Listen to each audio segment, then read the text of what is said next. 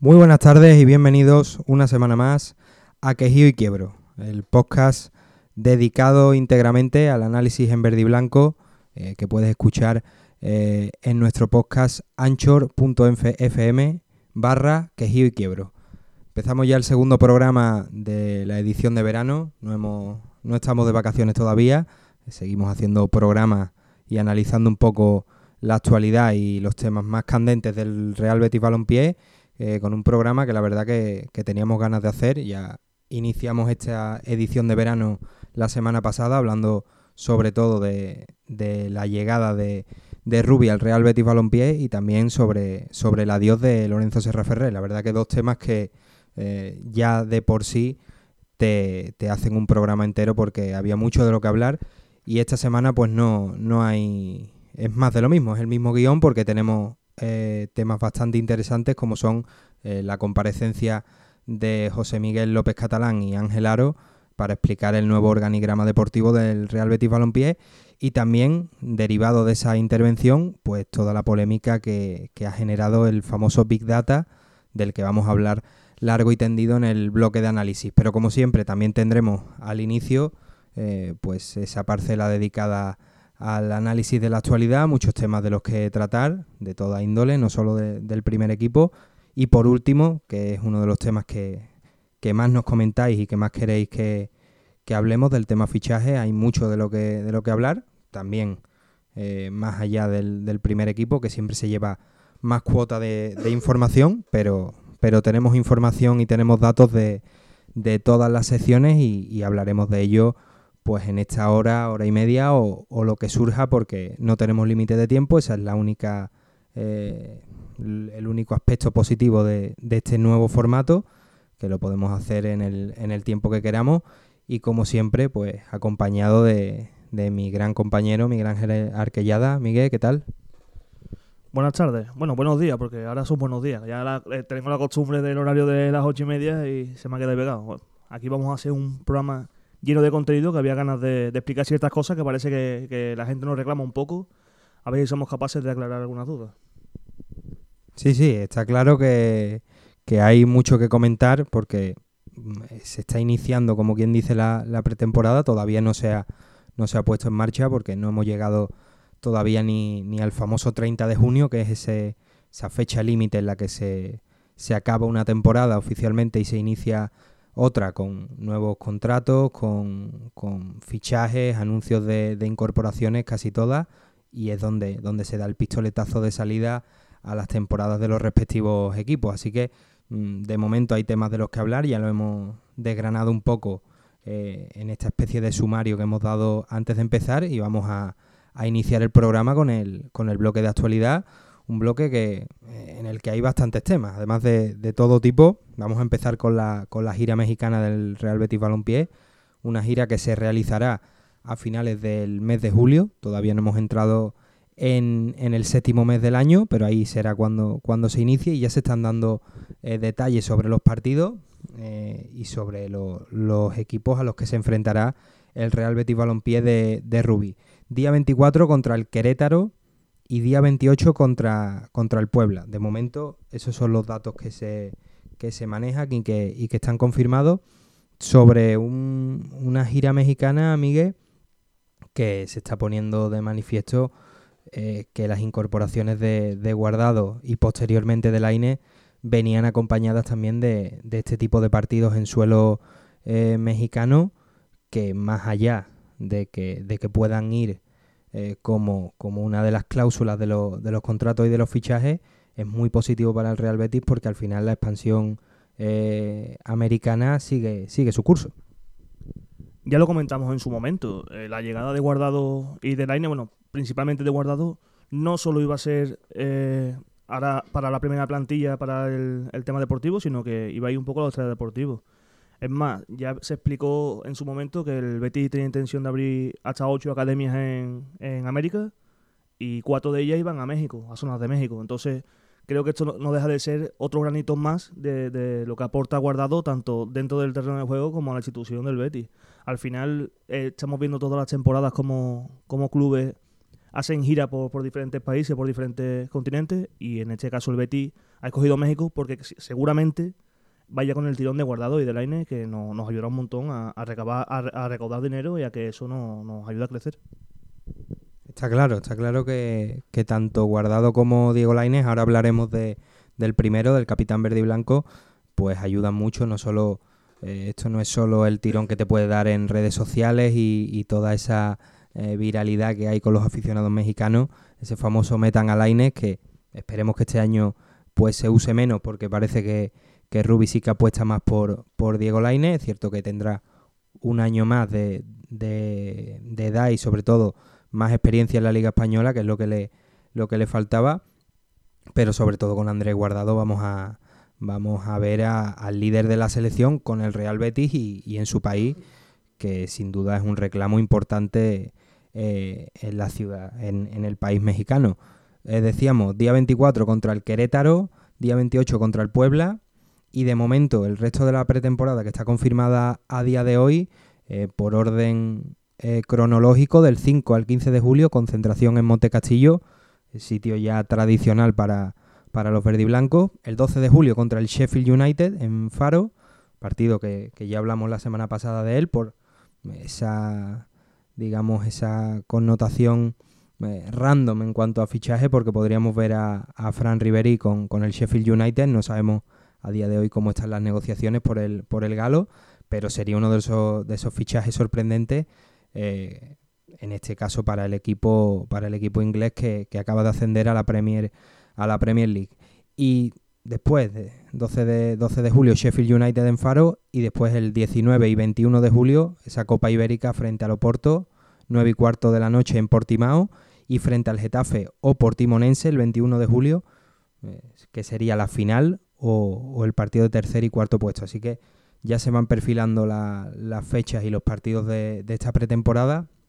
Siempre hay muchas ganas de ver al, Real Betis en verano y también se está negociando ya para agosto un partido contra el Raya de Casablanca en Tánger. Me decías antes de, empezar el programa, Miguel, que hay otro partido que se está, que se está negociando y que también tiene, tiene un poco eh, aroma africano. Cuéntanos un poco cómo, qué, qué, partido va a ser y qué, rival se comentaba un poco que se estaba negociando con la selección de Marruecos para que en la estancia cuando estemos en, allí en, Marruecos, jugar un partido contra ellos y así alargar un poquito la, pretemporada en cuanto a partidos. La verdad que los partidos, eh, ya dijo Rubi que, él era de, hacer menos partidos más entrenamiento. Y el, nada más que estamos viendo lo, que tiene cerrado ya se, se, demuestra un poquito. Que vamos a ver muchos entrenamientos, pero poquitos partidos, poquitos minutos a los que queremos ver, que al final son los fichajes que son los que nos ilusionan más. Sí, pero bueno, hay, buenos rivales, hay buenos partidos. Eh, sobre todo a mí el que más me no me ilusiona, porque es un partido de pretemporada al fin y al cabo, pero sí que tengo ganas de ver eh, ese duelo contra, contra el Getafe. Esperemos que se pueda dar, eh, con todo los respeto al portimonense, pero me apetece ver un duelo Ruby-Bordalás, con, con Ruby con su nuevo equipo. Y bueno, mm, veremos qué es lo que, qué es lo que sucede, pero de momento estas son las las fechas y los... Eh, vamos con el fútbol femenino. La Federación Española, la Real Federación Española de Fútbol, destina 20 millones de euros al fútbol femenino. Así presentaron estos datos el pasado viernes el secretario general de la, de la Federación, Andreu Camps, en una reunión que mantuvieron con los clubes de, de primera división en base a ese nuevo modelo de fútbol femenino que se quiere eh, implantar. Lo más positivo, pues que todos los partidos de primera división van a ser retransmitidos en directo, ya sea a través de canales de máxima audiencia, canales específicos o vía streaming eh, por, el, por ordenador o por cualquier eh, dispositivo, ya sea tablet, móvil o, el citado ordenador, pueden ver los partidos eh, allá donde estén. Noticia positiva, pero claro, ahora estábamos hablando también antes de, empezar el programa sobre la irrupción del Real Madrid eh, comprando el Club Deportivo Tacón, que esperemos que sea para bien, pero yo te veo un poco receloso con ese movimiento y es normal porque al final eh, se pueden generar cosas muy negativas alrededor de ese, de ese movimiento que al final que haya un nuevo equipo y sobre todo de la dimensión del, del Real Madrid nunca debería ser negativo, pero si, si rascamos un poco eh, el envoltorio, podemos ver cosas que no, que no nos gustaría. Quizás un poco el miedo que hay es esa, esa que se vuelva tan mediático como, como pasa en otras plataformas y que al final acaba afectando al fútbol femenino. Un fútbol que está creciendo sin el Real Madrid, que en ningún momento le ha hecho falta al Real Madrid para crecer. Y a la vista está. estos 20 millones sin duda van a ayudar un montón, porque se van a retransmitir, como tú bien dices, todos los partidos de primera división, incluso tres partidos de segunda división, todas las jornadas. Que eso me parece a mí un salto espectacular. Y que ya tenía que llegar a, la, Liga Española porque eh, países como China, por ejemplo, tienen más repercusión en cuanto al fútbol femenino que nosotros. Italia tiene más repercusión al fútbol femenino que nosotros. Francia, Alemania. Es que son Inglaterra. Son muchos países que nos estaban sacando mucha ventaja y el fútbol femenino español tiene mucha calidad y mucha visibilidad como para que, no se invierta en él. Y respecto a los Real Madrid, vuelvo un poquito a lo que te estoy diciendo antes. Eh, eh, nos hemos acostumbrado un poco a que el fútbol femenino en España eh, tenga, tenga equilibrio, haya un pequeño equilibrio. Es cierto que del, del cuarto hacia abajo, hacia abajo, pero lo había y existía y no, no había ese, ese mal rollo o esa, eso, eso que suele generar Madrid a su alrededor. Y ahora con, con, con, la llegada de Madrid al fútbol femenino mediante la compra de un, de un club como el Club Deportivo Tacón, veremos a ver qué pasa y qué pasa con los árbitros y qué pasa un poco con la prensa. Está claro, es que mm, yo te hacía, digamos, un, eh, te ponía los dos casos en cuanto al Real Madrid. Si el Real Madrid aterriza en el fútbol femenino y se convierte, digamos, en una sección del estilo del Real Madrid de baloncesto, me parecería positivo, porque siempre suele haber esa, eh, esa duda sobre el arbitraje, sobre ciertas decisiones, pero bueno, mm, al fin y al cabo, el Real Madrid de baloncesto está muy lejos de lo que es el Real Madrid de fútbol en cuanto eh, a dimensión no te diría, pero, pero toda esa polémica y todas esas noticias que se generan alrededor de si a Asensio le han quitado un pelo enconado y se, y se ha lesionado y no puede jugar con la selección, eh, se centran más en lo que es el, el rendimiento deportivo y sin dejar a un lado que el Real Madrid de baloncesto, por ejemplo, puede hacerse con Barcelona, pues están completamente fuera del radar. Tienen jugadores eh, no solo fichados, sino formados.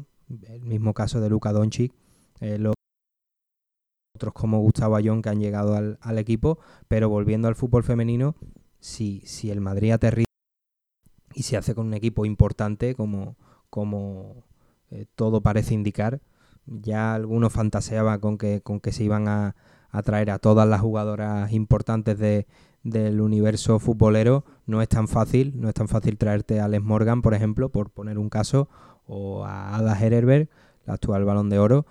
Eh, si eso va en esa línea, perfecto. Pero si ya vamos a empezar con que viene el Real Madrid y parece que ahora es cuando empieza el fútbol femenino, yo creo que el fútbol femenino tiene ya un bagaje y sobre todo que lo iniciaron equipos que ahora no están tan arriba, pero que son claves en esa, en esa construcción. Mismamente el español no es un equipo puntero a la hora de ganar títulos en, fútbol masculino, pero es una de las eh, uno de los clubes pioneros en el fútbol femenino, el Levante que sigue consolidado ahí, el Athletic Club, que siempre ha sido un histórico en el fútbol masculino, pero ahora no está tan arriba. Quiero decir que si suma bien, pero que no, que esto no sea viene el Real Madrid y ahora empieza el fútbol femenino. Intuimos que va a haber un, una repercusión mediática mayor, que se va a dar más foco al fútbol femenino, pero claro, se va a dar más foco al Real Madrid femenino y al rival que juegue contra el Real Madrid femenino, que saldrá un poquito más. Pero esperemos que, todo siga su curso, que sea positivo y que no derive pues en todas estas polémicas y todas esta, este contenido informativo que la verdad es que no, no aporta demasiado y es más de, propio del papel cuché que de, que de la prensa deportiva. Pero esto el tiempo lo dirá como siempre y, veremos en qué deriva en qué deriva el asunto del fútbol femenino. Como decíamos, 20 millones de euros destinados por la federación, máxima difusión a, la primera división, también cierta difusión a la segunda, en la que está el Real Betis Fémina, el filial de, de la Guerrera, muy importante, han subido a segunda división y ahí estarán. Esperemos que, se retransmitan los máximos, el máximo número de partidos posible. Eh, vamos con la, con la afición, vamos con el, ese beticismo que ha sido protagonista. Hemos tenido una movilización que hablaremos eh, de pasada, pero también tenemos que, hablar de ella. Pero en este caso vamos a centrarnos en ese homenaje que van a dar, que va a dar el Club Verde y Blanco a los 3.000 primeros socios del club. Es un acto que desde el 27 de junio de 2007, en, aquella ocasión denominado Siempre Verde y Blanco, ese fue el último acto de, abonados que realizó el Real Betis. Y ahora, mm, después de, tantos años, de 12 años, pues se celebra un nuevo acto para, para homenajear a estos socios que yo creo que ya tocaba. Es inevitable mirar al eterno rival, al Sevilla Fútbol Club, esos actos que realizan y ese tratamiento que tiene sobre la, afición. Y el Real Betis en ese eh, aspecto extrafutbolístico tiene que dar el do de pecho y tiene que estar con su gente que al final es la que es la que nos falla. Me parece una noticia espectacular que el Betis homenajea a sus 3.000 primeros seguidores. Eh, es algo que no tendría que haberse dejado de hacer desde 2007, incluso antes si, si hubiese sido posible. Hay, hay, equipos, como bien dices tú, el eterno rival, que cuida muy bien esos aspectos y, nosotros estamos a años luz de ellos en, ese, en esa línea. Esperemos que esto sea el primero de muchos y que todos los años o los máximos posibles sigan viniendo este tipo de actos, porque al final el Betis tiene que cuidar al Bético porque el Bético es el Betis más claro, más claro agua. Además que, no cuesta nada. Yo creo que, son actos que, mm, como, bien, como bien se dice, eh, no piden pan. No es una cosa que, te vaya a, suponer un gasto excesivo. Es abrir el Benito Villamarín a tu gente y darle ese detalle que quizás sea insignificante porque no, no estás dando demasiado, pero para un aficionado y sobre todo, claro, cuando, cuando son del 3000 para abajo, son ya gente que ha vivido mucho, son gente que valora eh, muchísimo todo lo que se le dan, porque quizás mm, nosotros, bueno, en mi caso, yo por ejemplo cuando vi por primera vez el Benito Villamarín remodelado, la verdad que yo me sentí como, como un niño eh, con los Reyes Magos. Pero claro, miraba a mi lado, miraba al lado mía y veía a mis abuelos y les veía con la lágrima. está claro que ellos valoran muchísimo más porque han visto cosas que nosotros no hemos visto y sobre todo eh, cosas que no siempre han sido eh, positivas. Así que es un acto que aplaudimos y que esperemos que, se repita y se establezca ya eh, de manera anual porque, porque hay que darle cariño a, esa afición que al final es lo que es lo que tú comentabas, Miguel. Ellos son el Betis y hay que, y hay que cuidarlo. Así que como decíamos, este próximo jueves, 27 de junio, a partir de las 8 de la tarde, eh, ese acto para conmemorar y homenajear a los 3.000 primeros socios del Real Betis Balompié. Seguimos con, la actualidad, ya quedan solo un par de temas. Vamos a volver eh, a México, vamos a seguir con, el tema mexicano, centrándonos en la figura de, Andrés Guardado. Está claro que será uno de los protagonistas de la gira mexicana junto a Diego Laine, pero también lo está haciendo con su selección. Mm, cambiaron de entrenador, ahora está el Tata Martino, que bueno, un entrenador que a mí, yo cuando lo tuve en el Barça, cuando lo tuvimos aquí en, en, España, la verdad que me dejó un sabor de boca ciertamente agridulce, porque esperaba mucho más y la verdad es que el Barça, eh, de hecho fue, coincidió que, fue el año en el que el Atlético Madrid se llevó la liga y veía un Barça totalmente desdibujado y yo creo que de los últimos años, si no eh, el peor de la etapa de Leo Messi en el Fútbol Club Barcelona, el peor Messi que yo recuerdo es con el Tata Martino. Pero si le preguntas ahora mismo a Andrés Guardado, estará contentísimo con, el, con el técnico, porque ahora mismo es el líder de la, de la selección, que de hecho, ahora profundizaremos un poco en, e, ese aspecto, empezó siendo, eh, siendo descartado, incluso no, no entró en las primeras convocatorias, si mal no recuerdo, no sé si era con Martino o con el último entrenador, pero parecía un poco que se iba a hacer una transición en México y Guardado no iba a estar presente. Se han dado cuenta rápidamente que Guardado es el eje fundamental de esta selección, ya no solo por, ser el capitán y, por ser una figura importante, sino porque en cuanto a calidad en el centro del campo es súper importante. Yo me, acuerdo mucho cuando veo Guardado ahora de Rafa Márquez, que era imposible sentar a ese hombre mientras que él no decidiese sentarse. Y con Guardado está pasando un poco por el estilo. Eh, él, echa para jugar y parece que por fin se han dado cuenta y, no podía echar fuera esa Copa de Oro. Con respecto a lo que decía del Tata Martino, yo recuerdo cuando el Tata Martino llega a España, llega desde Argentina y lo que viene, lo que lo mueve para que venga hacia aquí es el estilo de fútbol que, él lleva. porque en Argentina sus equipos jugaban muy bien, muy, muy bien. Entonces, parece que al llegar aquí pagó un poco los platos rotos de ese, de ese Barça que se estaba descomponiendo y que necesitaba un, pequeño salto de, de, calidad y que, y que el Tata Martino fue un poco la cabeza de turco de ese Barcelona. Con respecto al capitán, lo que tú dices, eh, eh, está cuajando una Copa de Oro espectacular. No, no hay más que verlo. El que haya seguido un poco los partidos, aunque sea por el resultado, nada más que el resultado ya te dice lo que está haciendo. Si encima ves los partidos, está siendo de los mejores de México, sin lugar a dudas. Y sobre todo el liderazgo que, que tiene. Porque México no es una selección de medio pelo y ahí está el bueno de Andrés Guardado siendo, siendo el líder, eh, sobre todo en este proceso de transición, que está claro que eso implica muchos jóvenes que, llegan, eh, una reducción de, de, la cuota de veteranos, pero claro, siempre tienes que tener a alguien que porte el brazalete y sobre todo que le dé ese liderazgo y esa, y esa veteranía que tiene Andrés Guardado, que a mí me sigue sorprendiendo y vamos, no, no voy a dejar de, decirlo siempre que sea eh, procedente, siempre que estemos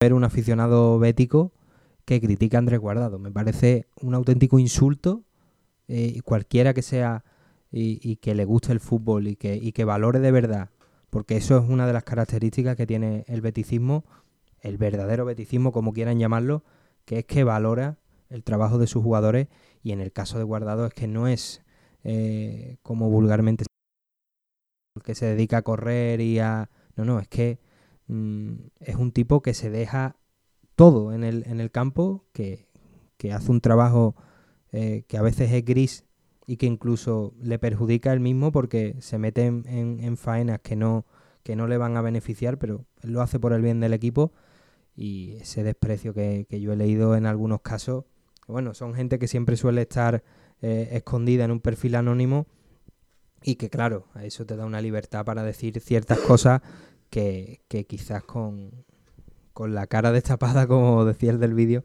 pues no sería, no sería así.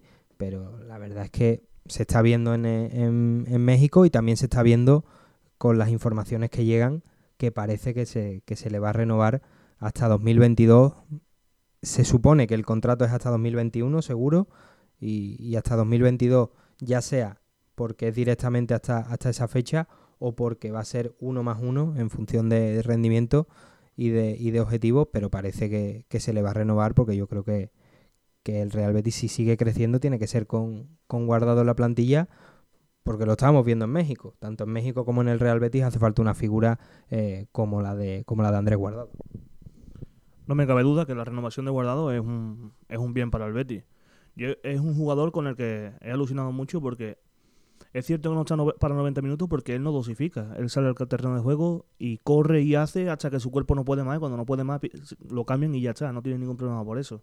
Es un jugador que desde que yo lo recuerdo jugando cuando llegó aquí en el Deportivo de La Coruña, siempre lo da todo en el campo. No, no, no sabe medir y dar eh, un poquito ahora, otro poquito después. no es como, me recuerda mucho a Milner es un jugador que sin nada concreto es capaz de hacerlo todo. Capaz, de jugar en cualquier posición. Ha jugado de lateral, ha jugado de extremo, está jugando de volante, de medio centro defensivo, en el doble pivote. Para mí es un jugador que, eh, sumado a la, a la juventud de la plantilla que siempre tiene que haber, e, es ese tipo de veteranos que lo metes ahí y no, no destaca para mal porque su trabajo y su implicación hace que los demás se impliquen mucho más.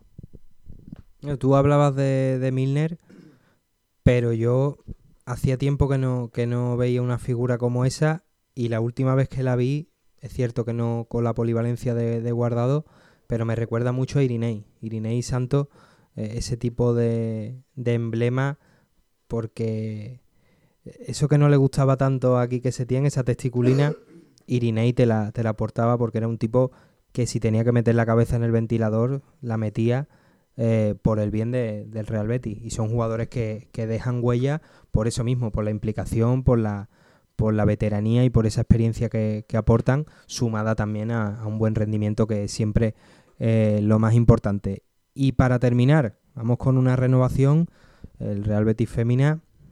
Esto sí que es una transición eh, de tomo y lomo. fuera María Pri, porque no parece que, haya sido una decisión eh, derivada ni de un problema con el club, ni, ni, de, ni de que no se le esté dando lo que ella pide, sino simplemente que lo página y, y, y, enrolarse en un proyecto, eh, digamos, de otro, de otro corte. Ya está fichada por el Levante. Es cierto que eso sí que es un salto de calidad. Pasar del Real Betis Femina, que es un gran equipo, pero irte al Levante ya estás aspirando a cotas ciertamente mayores. Ahora está Antonio Contreras y lo hablaremos en el bloque de, fichajes de altas y bajas. La verdad que asusta un poco ver la cantidad de jugadoras que, están abandonando el proyecto del, Real Betis Féminas. Pero bueno, ya se están dando algunos fichajes, lo hablaremos eh, como decíamos, y también renovaciones. Eh, ha renovado Laura González, Emily Dolan, la cancerbera, y el emblema del Real Betis Fémina, junto también a Priscila Borja, que es la última que ha, que ha rubricado esa firma en el contrato que la, que la tiene ya ligada al conjunto verde y blanco por un año más. Estará hasta junio de 2020, que si, si todo va como, como se supone, parece que será la última temporada de Priscila Borja como futbolista, porque ya incluso este año amagó con dejarlo, pero por suerte para, para el beticismo y también para el fútbol español, porque es una delantera de las mejores de la historia de la, de la liga, seguirá un año más metiendo, metiendo goles y haciendo lo que, lo que mejor sabe. Será la tercera temporada de la, de la jugadora de Alcalá en el Real Betis Feminas, en su equipo, en su Betis. La pasada temporada, con 34 años, disputó 28 partidos, 26 de titular y marcó 13 goles y, y 8 asistencias. La verdad que datos espectaculares eh, para la jugadora, la delantera, que según eh, apuntan ciertas informaciones, seguirá siendo eh, la máxima referencia ofensiva, pero claro, ya con, con Priscila Borja y con Bea Parra se ha ido Gigi, hay que traer una delantera mm, de cierto nombre y de cierta y de cierta dosis goleadora porque tanto Bea Parra como, como Priscila no son, no son eternas. Y después de todo este bloque de actualidad, yo creo que hemos cubierto todas las noticias y toda, toda esa información candente relacionada con el Real Betis. Eh, vamos a pasar, Miguel, a, algo ya contundente. Estamos con temas muy densos, esa es la realidad. La semana pasada empezamos la edición de verano eh, con dos temas que, cuidado, no, no son buenas plazas para, para debutar, pero bueno, parece que la gente le, le gustó y, compró ese análisis que hicimos, porque eran dos temas como la llegada de Ruby, que analizamos bastante, eh, largo y tendido la llegada de Ruby, su estilo, eh, qué jugadores podrían salir beneficiados de su llegada y, sobre todo el mensaje de, del técnico catalán, que la verdad que fue para nosotros inmejorable. Esperemos que después se refrende sobre, sobre el verde. También hablamos de Lorenzo Serra Ferrer, como no, su adiós eh, no dejó indiferente a nadie y estaba claro que teníamos que, hablar de, del Mallorquín. Pero bueno, esto ya, mm, tanto en el fútbol, en el, en el resultado, como en el, como en el análisis, esto cambia de una semana para otra y tenemos que estar con otros temas ya. ¿Cuáles han sido los temas de, de actualidad? No hacía falta preguntar a nuestros seguidores sobre, de, sobre qué es lo que teníamos que hablar. Estaba claro que los dos temas iban a ir eh, ligados a esa comparecencia de prensa que dieron tanto el presidente de la entidad, Ángel Aro, como José Miguel López Catalán en relación al organigrama deportivo, a ese nuevo, a esa nueva organización que iba a tener el club verde y blanco a raíz no de, de, la, de la salida de Serra Ferrer, porque está claro que, que, como bien dijeron, esto no era una decisión derivada de esa salida, sino más bien el proyecto que tenían que llevar a cabo, sea con Serra o, sea sin él. Mm, tenemos mucho de lo que hablar, Miguel, tanto de el mensaje que lanzaron como, como sobre todo qué, nos puede deparar el, el, futuro.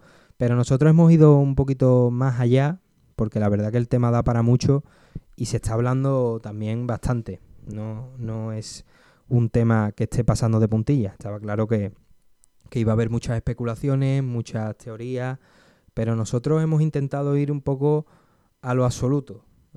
al uno más uno son dos, esto no hay vuelta de hoja, y lo vamos a hacer comparando un poco los organigramas deportivos de, de otras temporadas.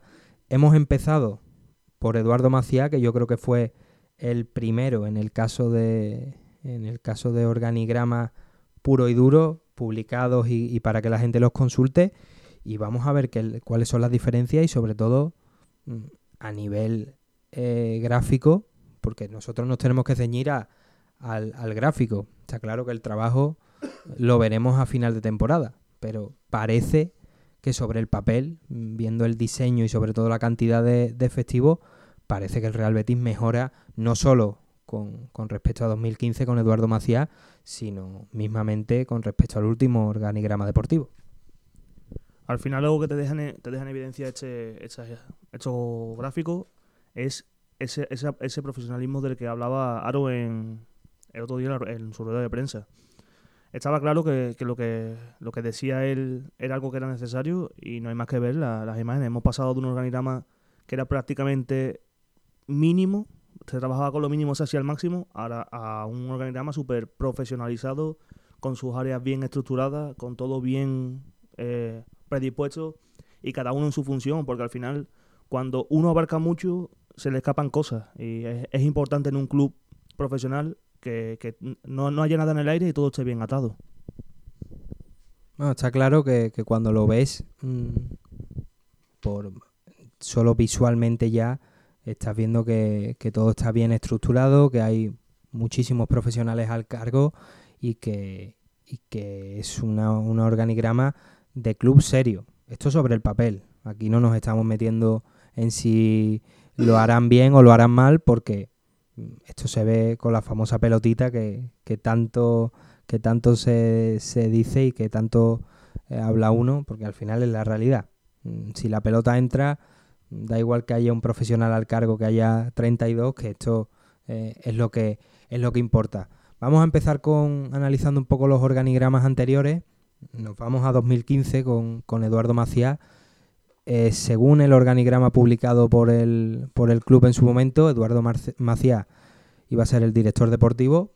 Alexis Trujillo, que ya había mm, estado antes, yo creo que fue cuando durante la temporada del, ascenso que llegó Ángel Aro y también Pepe Mel, ahí estuvo Alexis Trujillo un poco mm, como parche, pero esta fue ya la, la primera, el primer organigrama constituido, mm, por así decirlo, desde el inicio, con Eduardo Macía, como decíamos, de director deportivo, Alessi de adjunto en la dirección deportiva. La verdad que Alessi, vamos a ir hablando de todos los organigramas, está siempre presente en este organigrama, es una figura que ya ha cogido peso desde que regresó y como decíamos, eh, es que le falta estar en el torno. Es un tipo que ha hecho todo en el Real Betis y que ya se le puede considerar con todos los honores como, como una leyenda del Real Betis, no solo por, por su trabajo como futbolista, sino también porque es que ha estado en casi todos los puestos de peso y de, y de relevancia en el, en el Real Betis.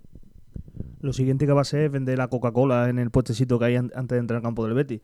Al final, la figura esta que hablamos de hombre de club, no, creo que en el Betis el hombre de club sería Alexis Trujillo. Ha pasado por todas las secretarías, por todos los puestos posibles, hasta incluso de entrenador.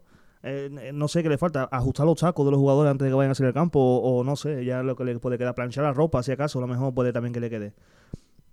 Lo que deja claro esto es que mm, Alexis Trujillo es uno de esos hombres que son necesarios en los clubes porque ayudan todas las secciones y a todo el que llega nuevo al final le, acaba eh, sirviendo de soporte.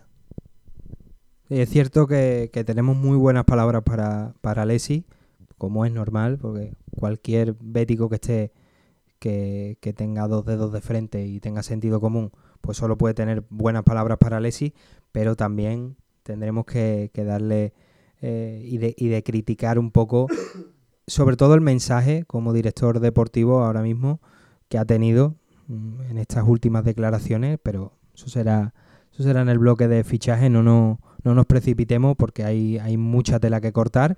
Y como decíamos, hablando del organigrama de 2015, Ahí estaba Eduardo Macías y Alexis Trujillo, mano a mano.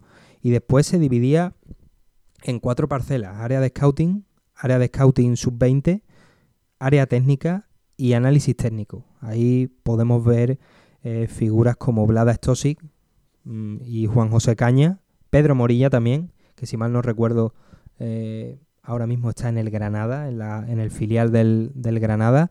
También estuvo de técnico en la, en la cantera. Después hemos visto nombres un poco más, más extraños que no le sonarán al, al Bético, ni en su momento ni ahora, pero eran nombres que, que para Maciá eran de, de, plena confianza, sobre todo de las etapas en, en el Liverpool y, y, en la Fiorentina. Digamos que este organigrama eh, visualmente no parece tan completo como el actual, pero tiene nombres que, que están acreditados por el, por el bagaje y el, y el rendimiento de clubes históricos como son el Liverpool y, y, la, y la Fiorentina. Sobre todo el Liverpool. Está claro que Maciá no llegó aquí siendo un don nadie. Es cierto que se fue por la puerta de atrás, pero, pero venía acreditado de, de un trabajo ya previo bastante importante. A mí me sorprendió mucho que Maciá no, no cuajase, quizás sea un poco por la inestabilidad que había en ese momento, porque el, el Betis estaba empezando un poco a coger esa estabilidad que tanto se le, se le pide a un club, y quizá por eso no cuajó. Yo creo que Maciá, en una estructura como la de ahora, destacaría mucho más. Lo que pasa es que Maciá, uno de los grandes defectos que tenía, o virtudes, es que conocía el mercado muy bien y apostaba mucho por la, por la figura del jugador que estaba empezando, por así decirlo. Ese jugador desconocido que el Bético no estaba tan bien porque estaban falto de, jugadores de peso y de relevancia que nada más, nada más verlo supiesen lo que te va a ofrecer. Eso quizá lo achacó un poco y, y lo, los no buenos resultados en, en Liga le, le, le, supuso una loza que lo hizo salir por la puerta de atrás. Sí, eso que, eso que comenta, podemos poner dos nombres que son totalmente opuestos. Uno era Heiko Westermann, veterano, jugador de rendimiento. Viniera a la liga que viniera, era un tipo que te iba a rendir. De hecho, fue uno de los jugadores más interesantes de aquel, de aquel Real Betis. Y otro, totalmente opuesto, Charlie Musonda, que era un jugador desconocido absolutamente, amateur, no por, no por nivel, sino por la trayectoria que llevaba.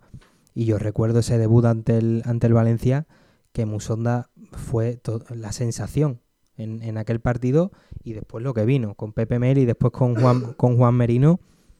La sensación era decir, hemos encontrado un jugador que es cierto que no es nuestro porque es otro de esos jugadores que tiene el Chelsea y que a lo mejor ni llega a disfrutar, pero lo tiene ahí en, en cartera y, y, eran, digamos, los dos casos contrarios de, de una gestión de Eduardo Macías que se especializaba sobre todo en ese tipo de futbolistas jóvenes y con, y con proyección. Ahora mismo Eduardo Macías, si mal no recuerdo, sigue en el Leicester eh, como director deportivo y como, como manager general. Es que no sé ahora mismo cuál es la nomenclatura para, para definir al director deportivo eh, al final en, en la Premier, en la liga inglesa, pero está, si mal no recuerdo, en el Leicester, campeón de la, de la Premier League, que aquí sería como si ahora mismo gana la, la liga, pues mismamente el Real Betis. Está, estaría más o menos, lo que pasa es que claro, estamos hablando de presupuestos totalmente distintos, pero por rendimiento es como si el Real Betis ganara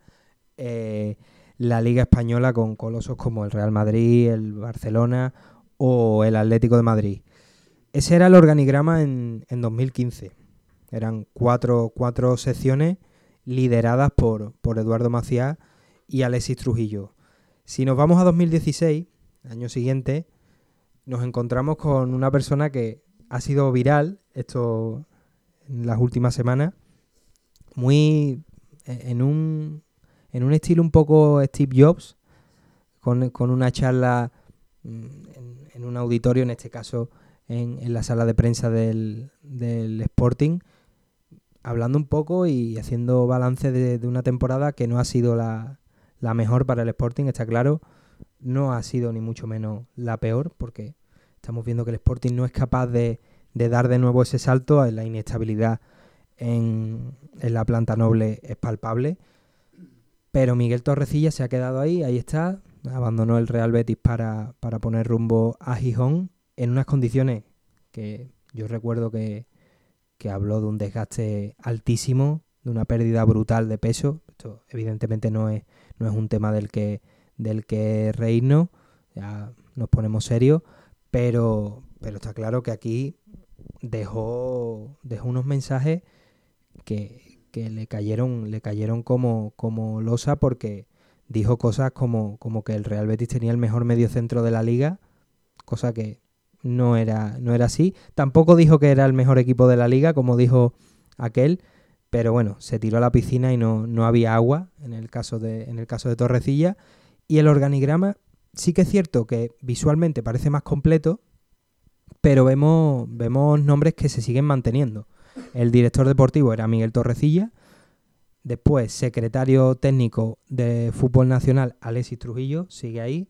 Es cierto que pierde peso en relación a lo que, a lo que era el antiguo organigrama con Eduardo Macías. Y después está el secretario técnico de fútbol internacional, Juan Antonio Pérez, Juanan, según pone el Real Betis Balompié, estos son datos sacados del propio club. Y después, eh, la tercera pata eh, en la que se vertebra este organigrama, director de fútbol base, Pedro Buenaventura. Luego hay una parcela independiente de un, un director que es la del scouting del rival, la captación preélite sub-23, la secretaría, ojeadores de la, de la zona, según pone cuatro ojeadores de zona, entre comillas España, por definir. No sabemos si se llama a definir, pero hay nombres que se siguen repitiendo. Alexis Trujillo, Pedro Buenaventura, Macías, Juan José Caña, Pedro Morilla, y después hay un ojeador, Toño Torrecilla, que imagino Miguel. Eh, un organigrama que sí que dejó algún que otro fichaje importante. El organigrama anterior a la llegada de Lorenzo Serra Ferrer, pero que dejó más sombras que luces, sobre todo porque tuvo entrenadores de, tan nefasto recuerdo como Víctor Sánchez del Amo y sobre todo Gustavo Poyet. Yo cada vez que veo a Dani Ceballos mm, jugar como lo hace, en este caso solo con la selección, porque en el Real Madrid eh, pues no, no, parece que tenga, que tenga mucho peso para Zinedine Zidane. Recuerdo, y esto es una cosa que, hemos vivido, que no me la ha contado nadie, ver a Dani Ceballos en la bici estática porque a Gustavo Poyes no le, no le interesaba tenerlo de titular y no le interesaba darle, darle bola a un chaval que ha quedado demostrado y ya se sabía que era, que era un talento brutal. La verdad que es, es uno de, esas de, esos, de esas anécdotas que son incomprensibles, ¿no? Como un jugador como Dani Ceballos puede no contar para un entrenador porque por, por pocas tablas que tuviese entonces ya demostraba que era de los mejores del Betis en, su momento.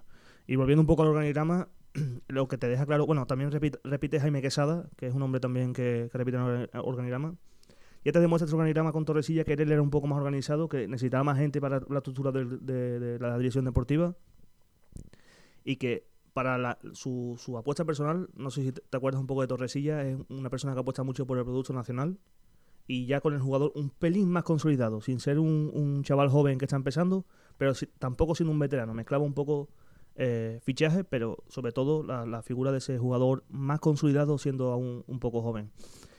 Eh, ves un poco más eso, la, estructura, el, lo que tú comentabas de los cuatro jugadores de zona esto de España es porque casi siempre se trabaja con ojeadores distintos y si no cuaja te buscas a otro y él tenía su propia estructura con, con Juan José Caña, Pedro Morilla, Augusto Benito y Toño Torresilla, que sería hermano de Torresilla seguro. Eh, uno más uno son dos y aquí eh, lo estamos demostrando. Y después esa, esa captación sub-23, que es lo que venía a ser un poco el, los fichajes para el filial y y mejorar un poco la, la, parcela del Betis Deportivo. Lo único que te dejan claro este organigrama que era un poco más organizado que Masia, pero que todavía no, no es a lo que llegamos ahora, que es lo que después vamos a hablar. Sí, tú hablabas del producto nacional. Yo recuerdo, más allá de esa frase que le persiguió hasta que, hasta que acabó su etapa en el Real Betis Balompié, recuerdo mucho que insistía en la polivalencia. Eh, no tengo por qué traerme un central y un lateral mm, zurdo, por poner un, ejemplo, mm, para, para, jugar teóricamente de suplente o reforzar el banquillo, si me puedo traer a un jugador que pueda actuar en, en ambas posiciones. Del jugador que más se salva, ahora mismo si tiramos de plantilla, el único superviviente es Aisamandi, que era un jugador que, que vino con mucho cartel, sobre todo a cargo de Torrecilla, está claro que él tenía que vender su producto y con, y con Aisa Mandi nos vendió un jugador muy polivalente y sobre todo con buen trato de, balón. También trajo a Germán Pesela, o creo, no, creo que Pesela, Pesela vino con, con Macías, pero claro, cuando llegó Quique Setién, Setién le dijo claramente a Pesela que no contaba con él, que, que, si, que si jugaba iba a tener que ganarse el puesto y tenía gente por delante, que esa gente concretamente era Isa Mandi, decidió eh, tirar por, por Mandy, Pesela se fue y financió casi por completo el fichaje de Bartra, así que Mandy, por lo menos, ahí, ahí tiene eh, un mini punto, eso sí que se lo podríamos dar al bueno de Miguel Torrecilla, que cuenta con un superviviente de, de, la antigua etapa. Es el único jugador, si mal no recuerdo, que sigue en el Real Betis, a excepción de Joaquín, que yo creo que no hace falta acreditar nada, porque era un fichaje que lo hizo también, lo hizo Eduardo Maciá. Ese sí que es el superviviente de... Mira, ya tenemos uno, uno de cada. Joaquín, Joaquín por parte de Eduardo Maciá y Aisa Mandi por parte de Miguel Torrecilla, si no nos falla la memoria, que podemos estar equivocados porque tenemos como base el organigrama eh, de cada uno de los directores deportivos. Miguel Torrecilla, digamos que fue el ultimátum. Cuando, cuando aquella temporada acabó con el Real Betis salvándose de manera casi muy poco holgada, con esa goleada antes le gané, Víctor Sánchez del Amo iba afuera, el Real Betis tuvo que apostar por, por un giro de timón, mm, vamos, de 180 grados, porque es que la Junta estaba ahí y había que, y había que tomar decisiones. ¿Qué es lo que tomaron? Estaba claro que, tenían que recurrir a una figura de peso y esa fue eh, Lorenzo Serra Ferrer. Había otra alternativa, que aquí es lo que aquí es donde llegamos. Estaba Serra Ferrer, que es como, como se vertebró la, la nueva eh, dirección deportiva, el nuevo organigrama, pero claro, en esa junta con la llegada de Serra Ferrer ya estaba casi todo decidido. Era muy difícil que, que Aro y Catalán no siguieran en el poder. Pero la alternativa, y es lo que vamos a hablar antes de, ponernos con, la, con el organigrama eh, con Serra Ferrer y esa famosa vicepresidencia deportiva, el organigrama deportivo de, de Arriba Betis Campeón, la plataforma, digamos la oposición ahora Betis ahora, eh, tenía un organigrama bastante más modesto en lo que hemos visto antes, pero mm, también bastante más mejor vertebrado y yo creo que con las cosas bastante claras. Es cierto que no hemos podido ver eh, cómo trabajaban, pero tenían las cosas muy claras, sin demasiada... Mm, eh, sin ser pretencioso. Tenían una comisión deportiva, un director de fútbol. Eh, ese director de fútbol mm, tenía tres, tres patas o tres, o tres ramas, el primer equipo, el director deportivo y la cantera, y después una red de captación que se basaba en Europa, Sudamérica, Liga Española y selecciones.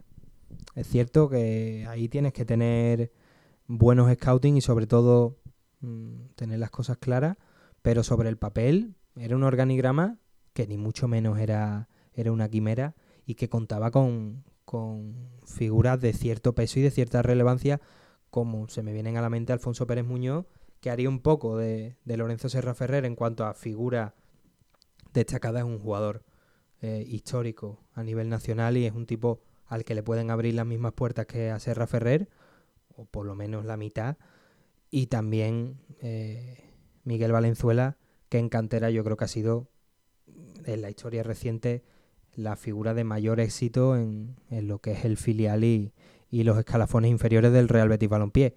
Un organigrama que no ganó, pero yo creo que sí que le dio ese pellizco de realidad al, al, poder actual, a Aro y Catalán, para decir, oye, hay que ponerse las pilas, salgáis vosotros o salgamos nosotros, porque en juego estaba el futuro del Real Betis Balompié.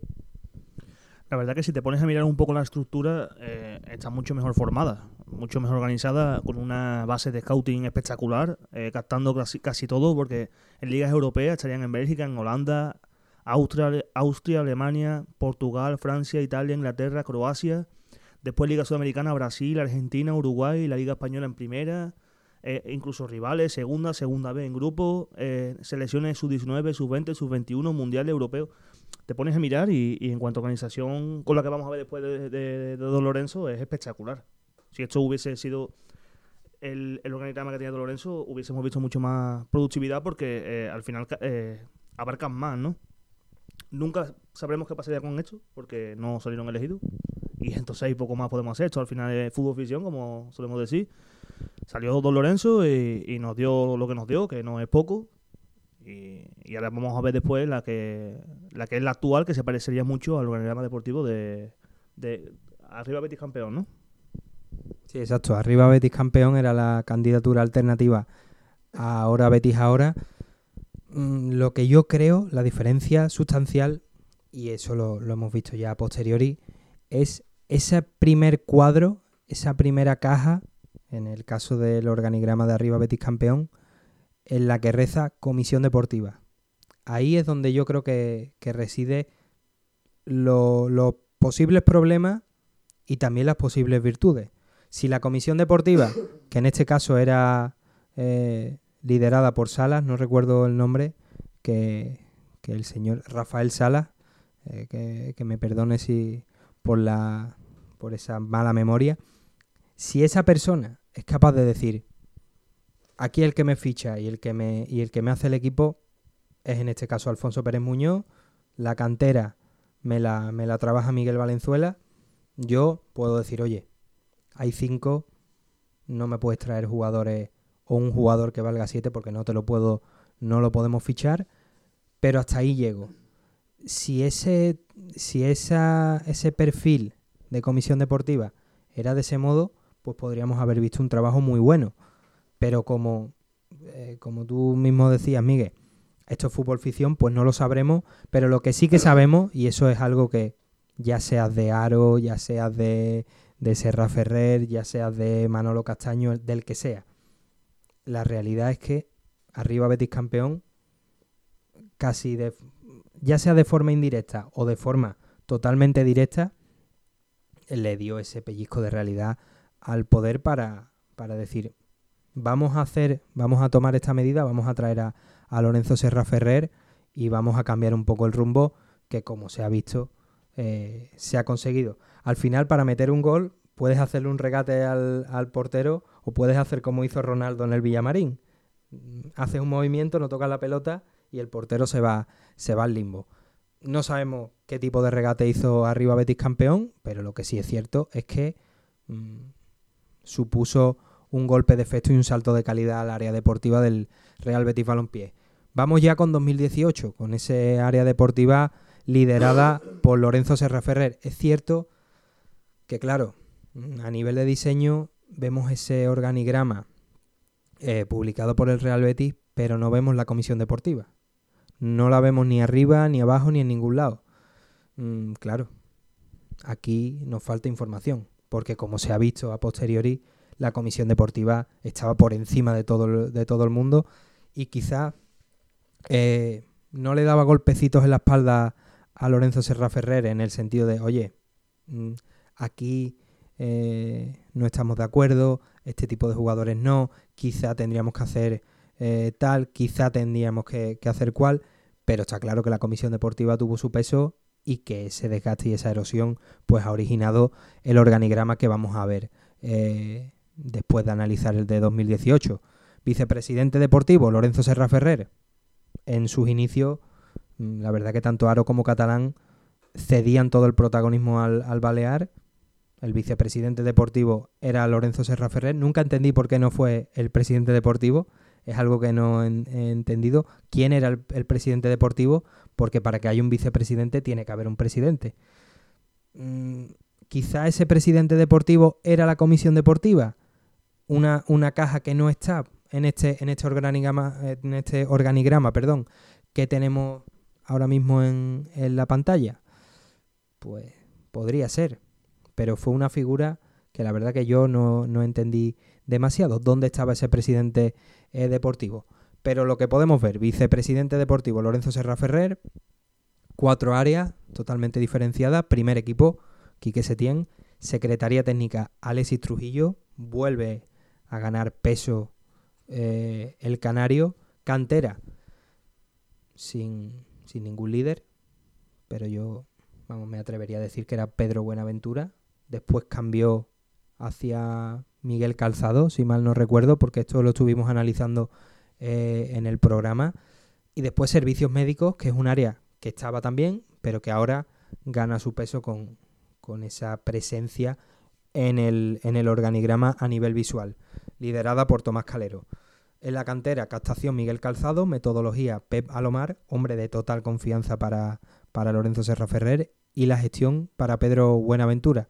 Es cierto, ahora iremos con, con cargos de mayor peso en este organigrama, que Pedro Buenaventura poco a poco ha ido perdiendo protagonismo, ha ido ganando un rol quizás más residual, sobre todo por, porque su trabajo a nivel de resultados no ha sido el, más positivo. Es cierto que si no, nos tiramos hacia, si, si decantamos la balanza hacia ese, esa cantera que da jugadores, pues el trabajo es magnífico, este año menos, pero sobre todo el año, hace dos años, fue brutal, con jugadores que, que te van a dar eh, unos traspasos históricos para el Real Betis, pero sí que es cierto que la cantera ha dejado de ser pues esa cantera que, que daba tan buenos resultados, sobre todo en el filial.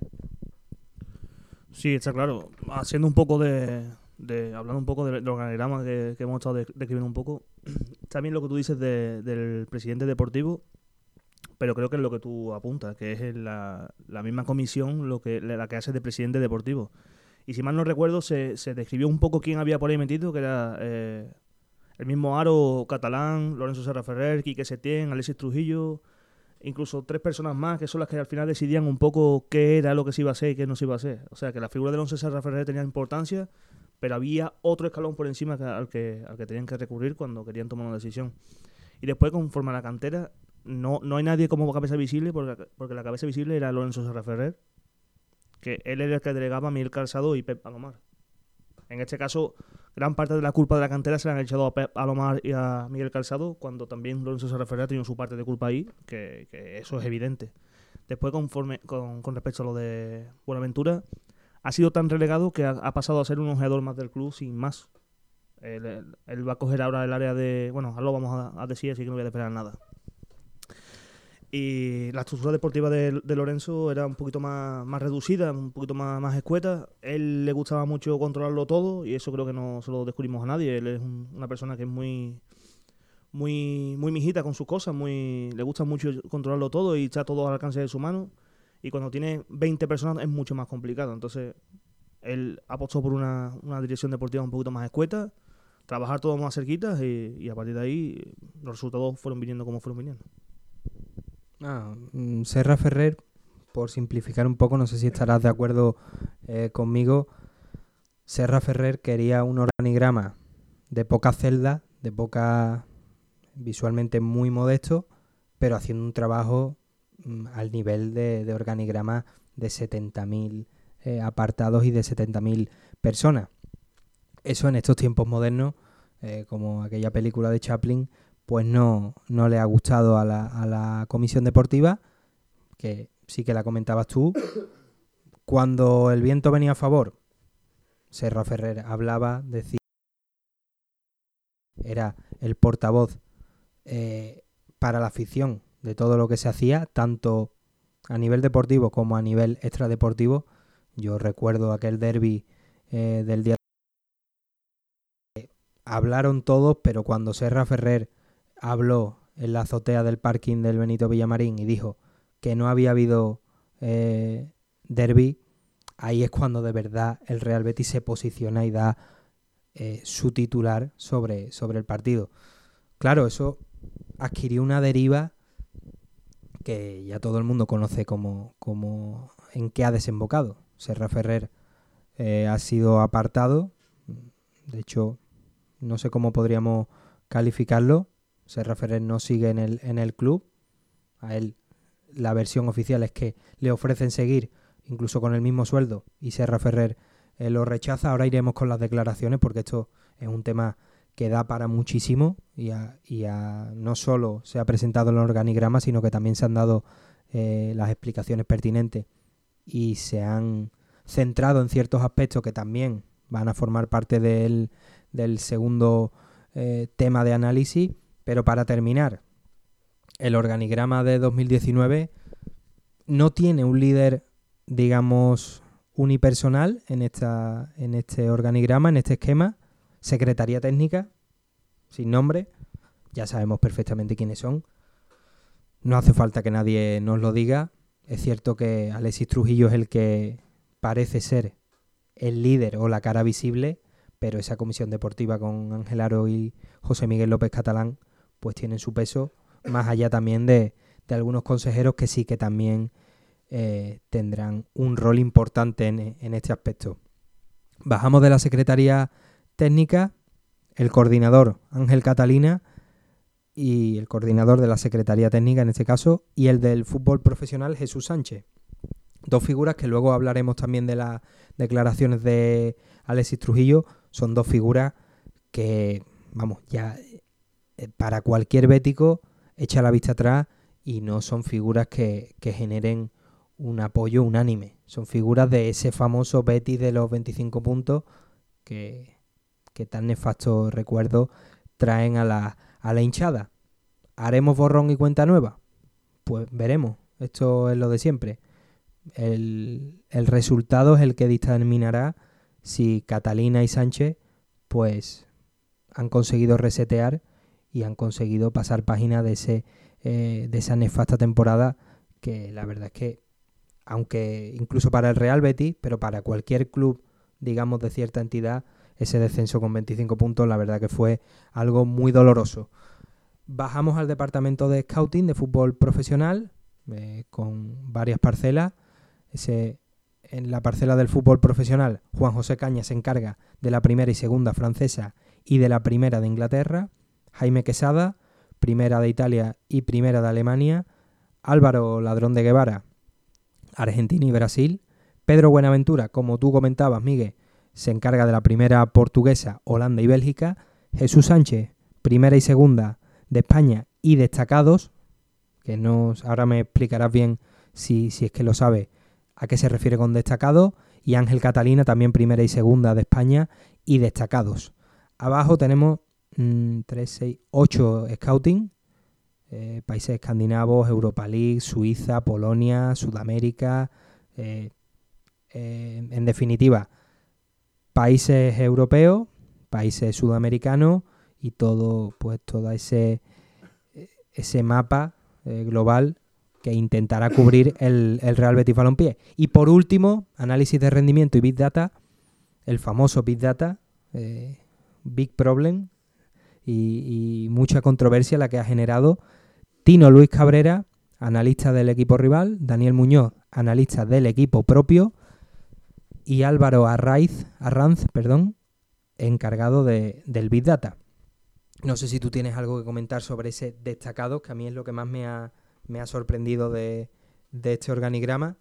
Parece muy serio, eh, muy visual, pero claro, esto va en función del resultado. 8 scouting, si luego vamos a traer a un jugador, como bien decían algunos, es cierto que es un poco exagerado, pero eso puede, puede ocurrir, tanto profesional, esperemos que derive en fichajes importantes y no en Brian Rodríguez procedente de Huachipato, que es cierto todo el respeto a, ambos, a club y, jugador, pero el Real Betis ahora mismo está para, para otras cosas. Con respecto a destacado, quiero entender un poco que destacado habla de los equipos destacados de segunda división B y tercera división, que al final es donde radica el, último escalón del fútbol profesional, segunda B y algunos equipos de tercera división que, son míticos descendidos de segunda y segunda B. Entonces supongo que cuando hablan de destacado hablan un poco de que el jugador, el jugador o los equipos que estén destacando en esas categorías también serán seguidos en este caso por Jesús Sánchez y por, Ángel Catalina. Después, con respecto a lo que tú dices del scouting, yo la sensación que me da este, este organigrama es que está todo muy masticado. Quieren cubrir todo tanto que cuando la noticia llegue a la Secretaría todo va a estar súper masticado. No va a haber eh, opción de opinar más allá porque todo va a estar bien medido, bien apuntado, todo súper detallado, no, no va a haber nada en el aire. ¿Qué te va a dar este, este tipo de scouting? Sobre todo amplitud, mucha amplitud. Yo recuerdo que había muchas ligas en las que costaba mucho trabajo llegar y con esto no, no, no va a haber ese problema. Son 14 personas que van a estar dedicadas solo y exclusivamente a la captación de jugadores y a la búsqueda de, de jugadores tanto de talento para el filial como para el primer equipo, porque supongo que todo esto lo cubrirá todo, tanto primer equipo como segundo equipo. Incluso supongo que también algo harán con el, con el fútbol femenino en cuanto a este tipo de scouting, porque no olvidemos que es un fútbol en, que, está, que está creciendo y que también necesita este tipo de estructuras. Después, eh, hay una cosa que me, que me, genera un poquito de, impacto, que es tanto profesional, pero aparte el Big Data. Porque no olvidemos que el Big Data es un, una herramienta de análisis que ahora después describiremos un poquito y que eh, te, te, están dando eh, gente para cubrir todos los mercados, pero también te están dando una herramienta que realmente la base visible de los mercados te la cubre. Lo, lo más importante, lo más visible de las principales ligas, con el Big Data, Francia, Alemania, España, Inglaterra, eh, Rusia, eh, eh, Portugal, Argentina, Brasil, las primeras ligas a nivel mundial las vas a seguir con el Big Data casi, casi por completo. Lo que es cierto es que esta, esta estructura de scouting te dice que es importante el Big Data, pero también es importante los humanos. Porque al final los humanos es el que decide si es cierto lo que te está diciendo esa herramienta o no, no es cierto. Entonces, para mí es una estructura muy, muy acertada. Veremos a ver si cuando empiecen a llegar los movimientos empiecen a llegar los resultados, apoya esto o no lo apoya. Claro, es que esa es la clave. Porque antes, digamos que quieren sustituir, es decir, vamos a tener menos margen de error si en el pasado todo lo bueno y lo malo lo aglutinaba Lorenzo Serra Ferrer, que también es cierto, y aquí sí que hay que dar, digamos, un poco de apoyo a Aro y Catalán, es cierto que en el organigrama anterior lo bueno casi siempre se lo llevaba Serra Ferrer y mucha gente también le daba eh, su sitio a Aro y Catalán, pero lo malo siempre solía ir hacia Aro y Catalán y se, se reducía un poco el impacto hacia, hacia Serra Ferrer. Eso sí es cierto. Seguimos, seguimos discrepando en cuanto a prescindir de Lorenzo Serra Ferrer. Eso es algo que no va a cambiar. Incluso si las cosas van bien, eso no quiere decir que vayamos a criticarlo, evidentemente el éxito del Real Betis está por encima de todo el mundo, pero viendo este organigrama, mmm, ni mucho menos. Es que todo lo bueno, todo lo bueno mmm, se echa en falta en un equipo. Si tú tienes al, al, Barça, por ejemplo, el Barça tiene a Messi, tiene a Luis Suárez, es que ahora quieren a Neymar, claro, y si, y si le pu pudieran fichar a Cristiano Ronaldo, también, si es que lo bueno nunca, nunca sobra. En el caso del, del Real Betis, pues lo que parecen y lo que, y lo que han eh, recalcado es que prefieren un, una organización sólida y con, mucha, con muchas patas que algo más unipersonal en la figura de Serra Ferrer, que está claro que ha acertado muchísimo en todo, ha hecho fichajes muy buenos. Es cierto que también ha descuidado ciertas, ciertas parcelas, no solo en el primer equipo, porque antes hablábamos, incluso hablabas tú del, del Real Betis Fémina, no se hizo mal trabajo la, la, temporada pasada y se realizaron fichajes muy interesantes, porque incorporar en su momento a Irina Yamane es fruto de un scouting medianamente interesante. Incorporar a Mere el Mandongen del Ajax es fruto de, no sé si también eh, ligado a la figura de, de, Ana Romero Willy, que era compañera de, de Merel Bandongen y al final pues eso puede arrastrar un poco, a, obviamente, al proyecto, que es interesante, y aparte tendrían sus informes sobre la, la defensora holandesa, pero en la cantera sí que se ha visto esa, digamos, ese descuidar un poco la parcela, al igual que se estaba hablando de, es que no hay delantero, es que no hay un lateral que, que cubra a Junior, el lateral diestro, pues por rendimiento se ha quedado cojo. Eso también lo hemos visto en la cantera y de hecho es el principal eh, problema que tiene José Juan Romero a la hora de, no seguir.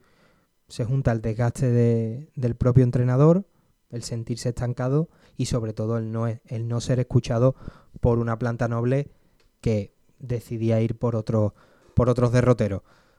Pero para finalizar, el organigrama sin duda es el más completo de todos los que hemos analizado por eh, buena estructuración y sobre todo por la cantidad de profesionales y por darle su sitio, aunque no sea popular, darle su sitio al Big Data, formar parte también de, ese organigrama, eh, no solo profesionales, sino también decir, tenemos esta herramienta. Y más allá de eso, también la intervención de, de y Catalán eh, fue enfocada, yo lo he, lo he estructurado en tres partes, en primer lugar, los cambios que, que prometen o que van a intentar implantar con este nuevo modelo, pero también tuvieron palabras, evidentemente, para Lorenzo Serra Ferrer para aclarar eh, ciertas cosas y, hablar también de esa situación personal, sobre todo de José Miguel López Catalán, que lo dejó claro, que le ha afectado, también le afectó a Serra Ferrer, pero no iba a ser menos. López Catalán también habló de, de su situación personal y para terminar de, del futuro. Está claro que tenían que lanzar un mensaje de cambio, pero también de optimismo de cara, de cara al futuro.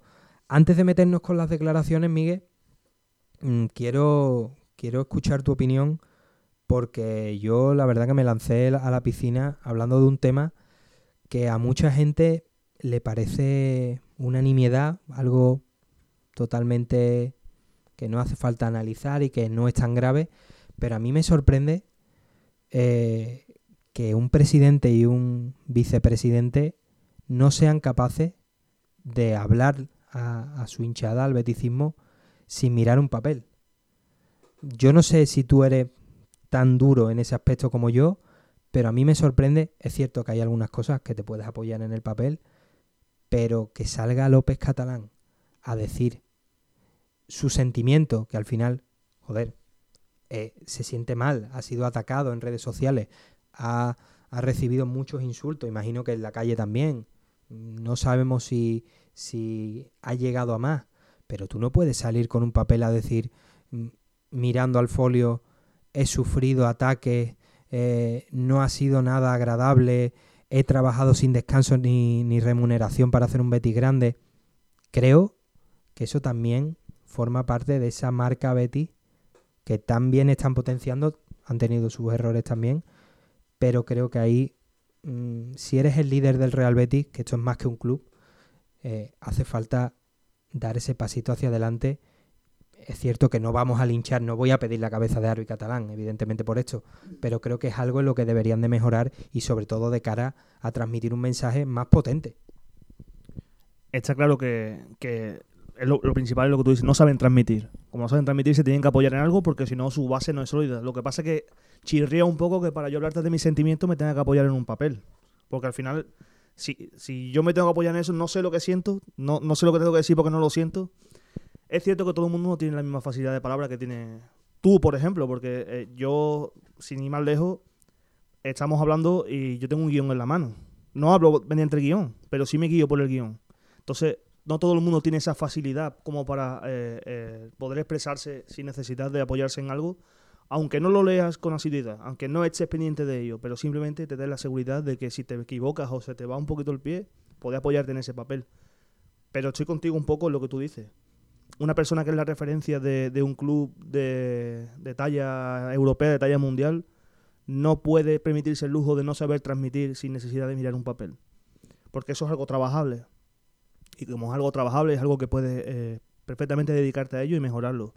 Cierto es que la, función de Aaron no es sentarse delante de un medio y expresarse, es llevar un club, darle éxito, que cuando cuadren las cuentas salgan en positivo y que todo vaya como tiene que ir.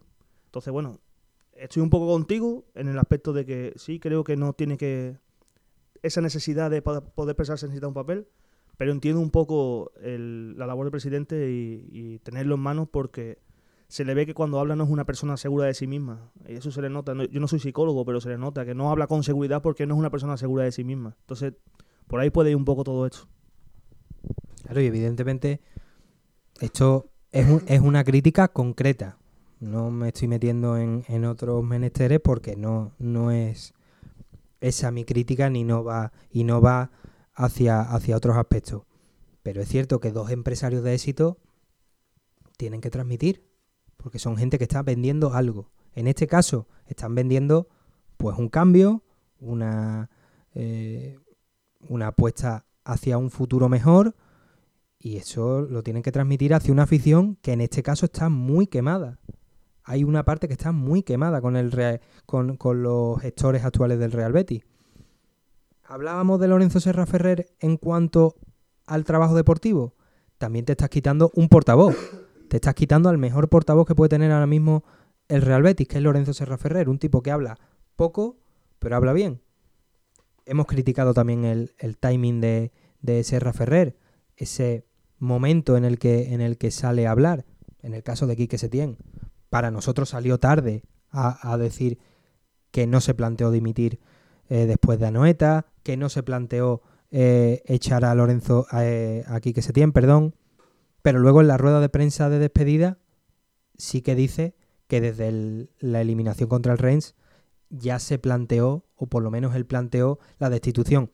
Ahí hay dos mensajes que, que chocan, que no son, no van en la misma línea y que también se tienen que criticar. Y evidentemente aquí criticamos todo siempre que haya un argumento de peso delante. Pero bueno, esto es un aspecto que habrá gente que sea más dura, menos dura, pero lo que está claro es que esto, yo personalmente estoy criticando eso y no estoy criticando eh, nada más. Sobre el papel, insistimos, es un cambio que parece ir a mejor, porque es un organigrama más potente y que reduce y minimiza un poco el daño, porque ahí no falla uno, que en este caso era Serra Ferrer, sino, sino también eh, el resto de, parcelas.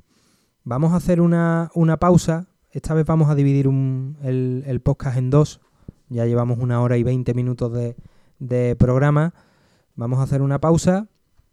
Este, este programa lo dividiremos en dos en nuestro, en nuestro servidor de podcast. Como siempre, anchor.fm barra quejío y quiebro. Hacemos una pausa.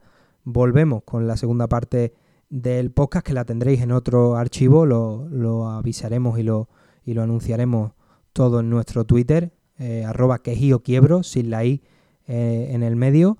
Y nada, volvemos enseguida y, estamos con la segunda parte de este podcast de Quejío y Quiebro, edición verano.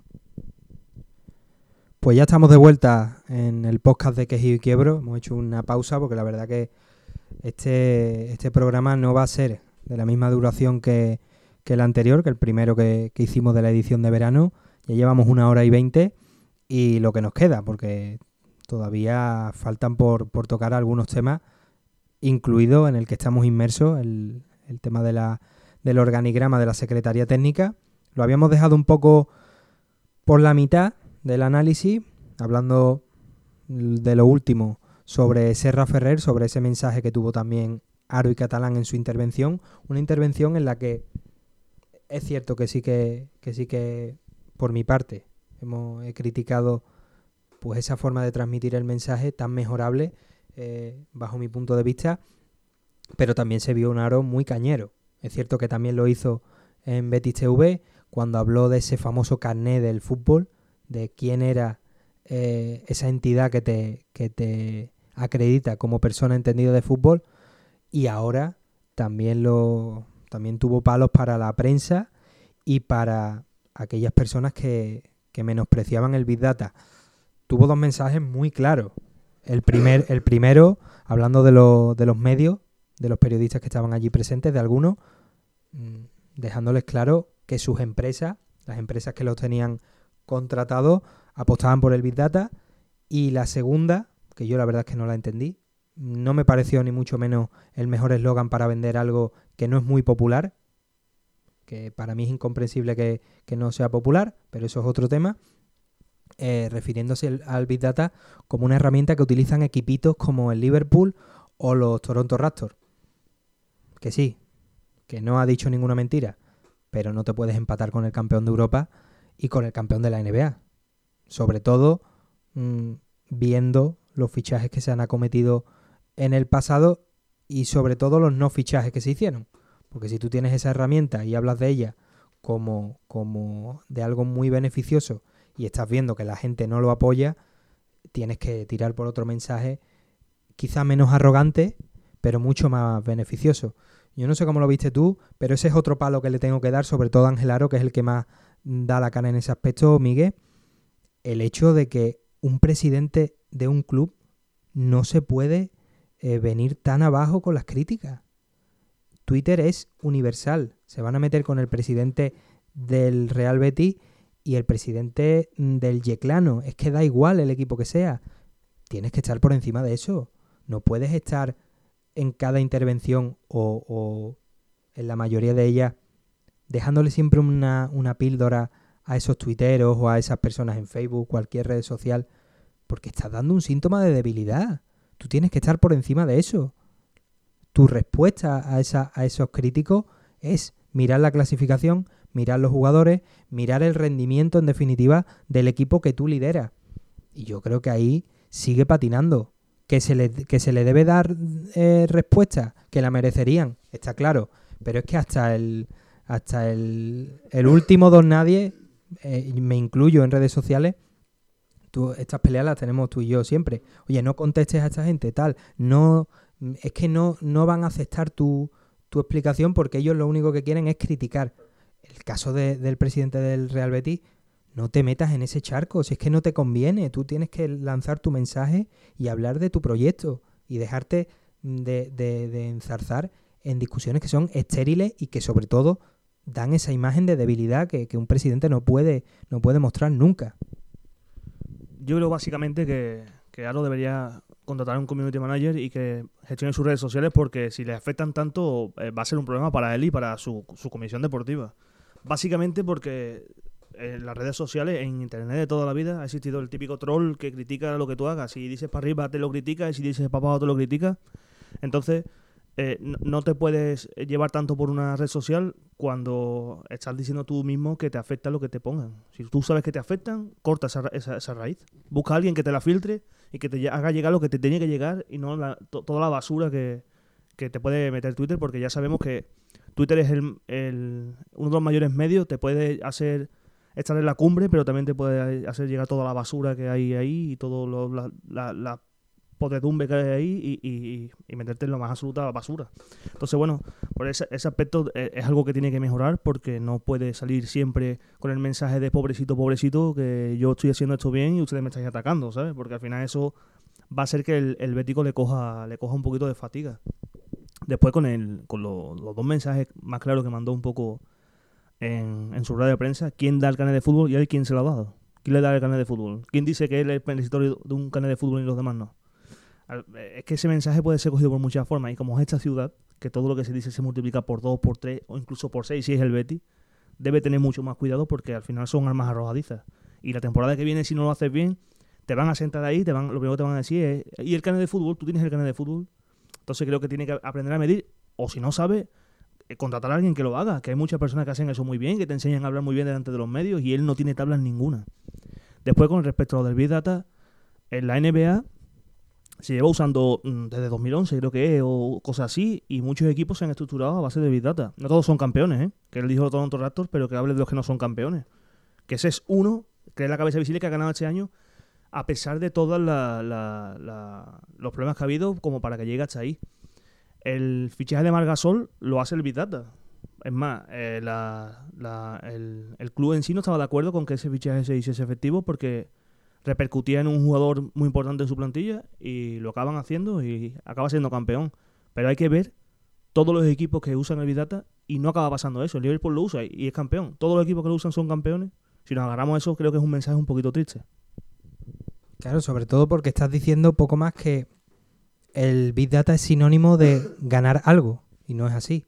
En la NBA es que, claro, tú estás hablando del Liverpool, que digamos el ejemplo, es cierto que lo, que lo escoge a sabiendas de, del, equipo que estás eligiendo. Y en el caso de la NBA, eh, es que esto ya no es una cuestión de Big Data, es que la NBA en sí es NBA Data. Todo se basa, hay estadísticas de todo. ¿Cuánto has tirado con el pie apoyado justo en la línea de triple, cuántos tiros has tirado con, la luna llena, hay datos para todo y todo se utiliza en base a, fichar mejor, a apostar por un jugador y, y apostar por otro. Entonces estás escogiendo dos ejemplos muy ambiciosos y que a ti te dejan un poco en mal lugar. Pero el tema comunicativo estamos dándole demasiadas vueltas y habrá mucha gente, evidentemente, en redes sociales que nos criticarán en ese aspecto por decir, es que lo criticáis todo. No. Estamos criticando esto. Vamos a ceñirnos en este tema, el aspecto comunicativo. Un presidente que, según hablan, eh, eh, digamos, en, incluso en redes sociales y en, y en tertulias, digamos, más privadas, es una realidad que hay mucha gente que, que dice que tanto el presidente como el, el vicepresidente de la entidad manejan eh, cuentas en Twitter simplemente para ver que es lo que se comenta, es una realidad, lo hacen también jugadores. Esto es un caso que, no tiene, que no tiene eh, relación con el Real Betis, pero mismamente David Barral, es cierto lo que tú comentabas, lleva la cuenta de su club de fan y él mismo se pilló eh, en esa argucia, retuiteando o tuiteando, no sé exactamente qué es lo que, qué es lo que fue, pero que esto lo hace todo el mundo, no solo Aro y, Catalán. Si eso te va a, molestar y te va a, a, agriar cada día, pues lo mejor que puedes hacer es no, es no echarle cuenta, porque luego no puedes salir a dar la cara y centrarte o, reservar parte de tu mensaje en, oye, es que me dijiste tal y para ya porque es que a mí yo me siento mal. O es que no. Esto es para bien o para mal. Y siempre me quedo con el mensaje de, Pepe, Pepe Tocoro, cuando lo tuvimos en el programa, refiriéndose aquí que se tiene. Si no te gusta que te piten, trabaja para que dejen de hacerlo. Porque si tú ganas los partidos y juegas bien al fútbol, en este caso hablando de entrenadores, la afición no va a ser tan tonta de seguir pitándote. Te pitará a lo mejor el primer partido porque a lo mejor piensa que esto es flor de un día, pero al segundo te dejará de pitar. O a lo mejor habrá más gente que dirá, oye, deja de pitar porque es que esto no tiene sentido. En el caso del presidente y del vicepresidente es lo mismo. Por supuesto condenamos cualquier insulto, cualquier amenaza, eh, cualquier ataque hacia el vicepresidente, el presidente o hacia el que llevaba el pan en preferencia. Es que nos da igual la persona que sea, pero el cargo eh, que ostenta te tiene que hacer estar por encima de, del resto. Eso fue uno de los mensajes. También hablaron, como no, de Lorenzo Serra Ferrer. Y si bien eh, el propio Serra dejó claro que en un futuro volvería a trabajar en esta estructura, si se dan las condiciones adecuadas, José Miguel López Catalán eh, dijo lo mismo, que no tendría eh, ningún problema, pero que es cierto que sí que se ha sentido muy atacado por parte de Lorenzo Serra Ferrer y que en el caso famoso de los siete folios que, tenemos que volver a sacar, pues no era tal que así, sino simplemente que Serra Ferrer prefirió que toda esa propuesta que se le había trasladado en cuanto al cambio de organigrama deportivo se le trasladase eh, de forma escrita y no oral para el poder tomar una decisión que se dilató un par de días y que derivó en ese, en ese no. No sé qué te pareció esa intervención de Aro y Catalán con respecto al, al mensaje con Serra Ferrer, pero creo que siendo el poder ellos y, siendo los gestores actuales del Real Betis, estando Serra Ferrer fuera, deberían de haber zanjado el tema mucho antes porque al final están presentando el futuro. Y si presentando el futuro basas más de la mitad de tu intervención en el pasado, la gente se queda sobre todo con eso. Y, también es que no pasa página, porque la gente, a lo mínimo que tú le des una dosis de serra, van a tener a serra ahí, digas lo que digas después. Entonces, creo que ahí mm, sí que patinaron un poco. Y es cierto que dejaron las cosas muy claras, porque, claro, cuando tú dedicas 40 minutos, lo lógico es que dejes algo claro, pero sí que basaron demasiada su, demasiado su intervención en el Balear, que ya es historia del Real Betis. Si te pones a verlo en frío, parece esto la guerra de los mil días, ¿no? Yo te digo, tú me dices y yo te vuelvo a decir. Este tema se tuvo que haber zanjado. Ellos salen en Betis CV, dan su versión, cerrada la suya, y ahí se tiene que acabar el tema y no, no sigue para adelante, porque al final la, la historia de verdad no las vamos a saber nunca. Eh, Aro y Catalán cuentan la suya, Serra cuenta la suya, y la de verdad es algo que se va a quedar en el aire que nunca vamos a averiguar. Entonces creo que es el momento de pasar páginas y que, todo siga para adelante y ya está. Eh, creo que no, nos estamos estancando un poco en el pasado, como bien dices tú, y si tú das una rueda de prensa en la que quieres hablar del futuro del Betis y de lo que es el Betis que se viene, tienes que dejar de, hablar del pasado y de lo que ha pasado en el Betis, porque como tú bien dices, pasado. Después de lo que comentan ambos de que volverían a trabajar juntos, obviamente no como, como se ha hecho en, este, en esta ocasión, es más que evidente. Al final eh, son profesionales, eh, saben bien qué es lo bueno para, su club y para su empresa, y en este caso Serra Ferrer era muy bueno para su empresa. Lo que pasa que también es cierto que el Betis necesitaba una reestructuración y esa pasaba porque Lorenzo Serra Ferrer tuviese otro, otro tipo de papel. Aunque sigo pensando que para mí hubiese sido la cabeza visible del proyecto y hubiese sido la punta de lanza de todo el organigrama deportivo. es cierto que hacía falta otra estructura y, ampliarla más porque te va a dar, le va a dar más recursos a la hora de trabajar. Y para cerrar, para cerrar el tema este de Aro, Catalán, Serra Ferrer, yo lo dije en Twitter. Mm, si las cosas no van como, como el Bético espera, por mucho que sea contrario a uno y, apoyes a otro, como la cosa no vaya bien en lo deportivo, a mí me da que Ángel Aro es cierto que ya ha dejado claro que si eh, José Miguel López Catalán se va, él hace lo mismo, pero creo que el, el, as que le queda eh, bajo la manga a Ángel Aro, en el supuesto de que eh, la situación derive a lo que fue en su momento el tema deportivo en el Real Betis, un equipo que iba a la deriva y que todo apuntaba que Aro y Catalán iban a hacer las maletas y, se iban a despedir del Real Betis. Si en su momento el A bajo la manga era Serra Ferrer, ahora, en el caso de que no vayan bien las cosas, creo que va a seguir siendo la misma carta, con la misma persona y el mismo protagonista. Ese es mi vaticinio. No sé si tú lo compartes, Miguel. Ángel Aro, me quedo con Serra Ferrer, quito a Catalán, que es la persona, digamos, que más eh, enemigos se ha granjeado en el, en el beticismo, que más eh, irritación ha generado, será con mayor o menor eh, merecimiento, pero ahí está. Y veremos qué es lo que, es lo que sucede.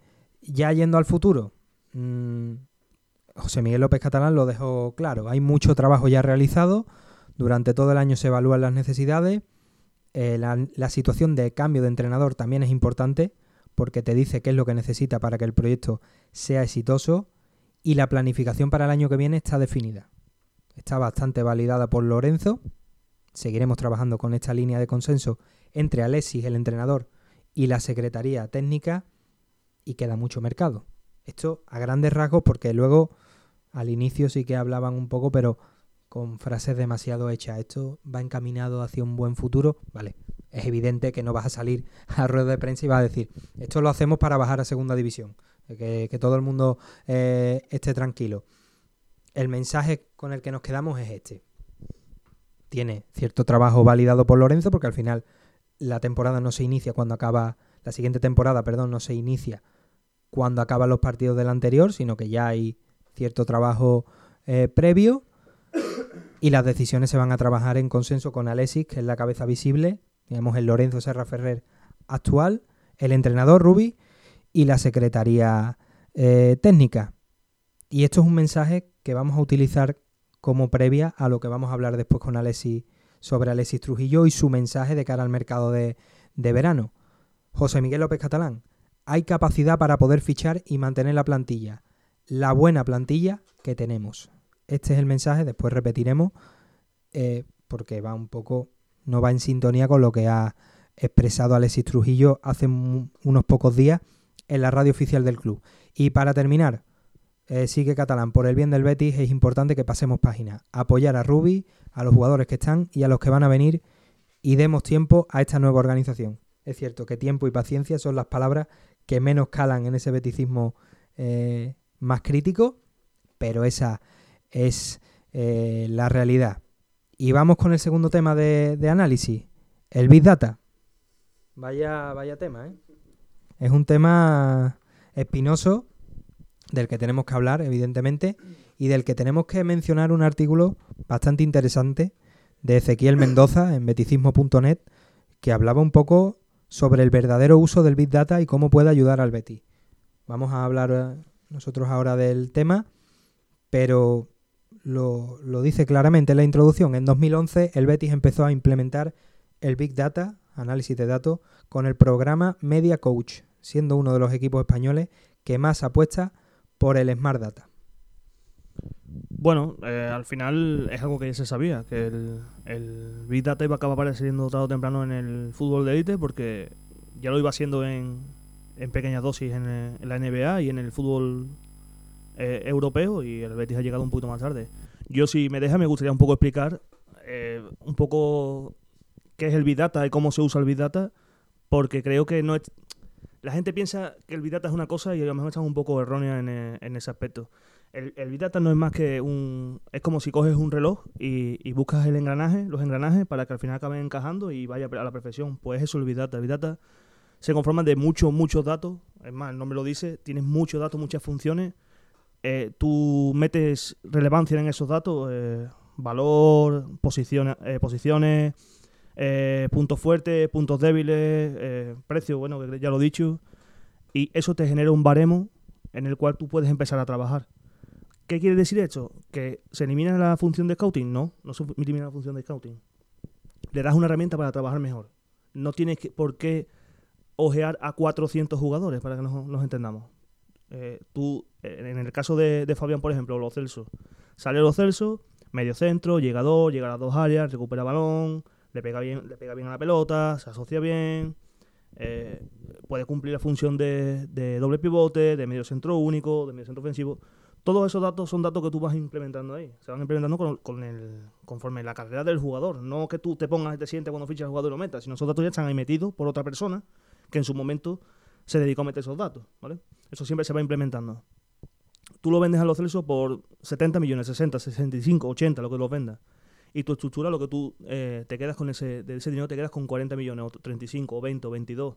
Y a partir de ahí tú buscas qué jugadores encajan en ese perfil por ese precio. Y a partir de ahí empieza tu scouting. Tú ahí empiezas a mirar y a buscar jugadores y a analizarlos en los partidos, porque al final eso va a ser siempre necesario. Siempre va a, ser, va, a hacer falta que una persona vaya al sitio donde el jugador está jugando y verlo en el campo. Porque esto no deja de ser datos a gran escala.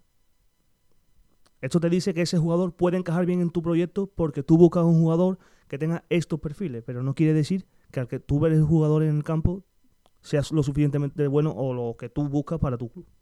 Entonces eso es algo muy, muy importante de recalcar, que la gente no piense que el Big Data es, el, es algo definitivo porque eso es una herramienta de complemento para el trabajador. No, está claro, es lo que, es lo que tú comentabas. Mm, en vez de ir pues a México y ver 72 partidos con 2.000 jugadores, la máquina, en este caso, lo que te, lo que te reduce es el proceso de, de selección en base a unos parámetros que tú has elegido para que la lista se reduzca pues a lo mínimo posible y sobre esa lista ya que influya y que intervenga el factor eh, humano. En el artículo, en el reportaje que, del que hablamos, que lo recomendamos encarecidamente, que íbamos a hablar eh, a grandes rasgos de, de, lo que es el Big Data, del uso que le está dando el Real Betis, pero aquí lo explica todo eh, bastante detallado, es una lectura que recomendamos humildemente. Hablan con, con, Anselmo Ruiz de Alarcón Quintero, sevillano, que fue el precursor del Big Data en la Liga Española y su, sus declaraciones dejan claro que el Real Betis es uno de los equipos punteros en este, en este aspecto. Mismamente, en palabras textuales lo comenta el propio Anselmo, se percibe que en el Real Betis tienen un interés creciente y que están incluso en foros donde hay grupos muy selectos de clubes trabajando. Imagino que ahí estarán equipitos, como decía Ángel Aro, le vamos a tomar esa, esa palabra, como el Liverpool, en ese club muy selecto. Y también recalca que está muy orgulloso de que el Real Betis haya estado en esos proyectos de los que antes se quedaba fuera. Habla de los inicios en 2011, hace ya ocho años, esos inicios más propios de, época loperiana. Recordamos ese ordenador que tenía Lopera en Alemania o en Holanda, no recuerdo cuál, pero esa, esas palabras, esas declaraciones que siempre, eh, que ahora mismo serían eh, ultra virales, pues es lo que, es lo que actualmente, eh, o lo que, perdón, en, ese, en esa época se encontró eh, Anselmo cuando llegó al Real Betis, pero poco a poco han ido modernizándose y potenciando una herramienta que si la combinas con el factor humano, pues te puede dar eh, operaciones muy interesantes. Al final vamos a, a, a, tocar otra vez al eterno rival. Eso que antes hacía Monchi por sacar un, un, personaje concreto y que fue muy exitoso en esa, en esa parcela, eso de ir a Brasil y coger a Dani Alves por 150.000 euros, ahora mismo eso es inviable. Pero puedes conseguir eh, un brasileño emergente, bueno, vamos a, a, tocar otro país porque Brasil eh, es casi ya territorio vedado porque está totalmente colonizado por Barça, Real Madrid y otros equipos, pero puedes cogerte un jugador que quizás no te cuesta 150.000 euros, pero por un millón le puedes sacar una plusvalía eh, absolutamente millonaria. Eso es lo que te potencia el, el Big Data. Al final está utilizando parámetros que a los que nos gusta el FIFA, en su momento el Pro, yo pasé del Pro al, al FIFA, ese, jugador en el que había más verde que, que amarillo y naranja, en velocidad, en, en, aceleración, en éxito de pases, equilibrio, salto, todos esos parámetros que vemos en, el, en, en estos famosos videojuegos, eh, pues se analizan y se contabilizan en, en, esta, en este Big Data, que por supuesto es positivo, que por supuesto el Real Betis está siendo uno de los equipos punteros en ese aspecto y que como dirían, como diría aquel, hay que dejar trabajar, pero siempre sin basarte solo en, en los resultados de la máquina, porque al final es un trabajo incompleto. Es como si tú eh, quieres comerte una tarta de zanahoria cogiendo la masa cruda, no. Eso esa masa ya está hecha, a lo mejor te la hace la Thermomix, pero tú luego tienes que darle eh, otra forma.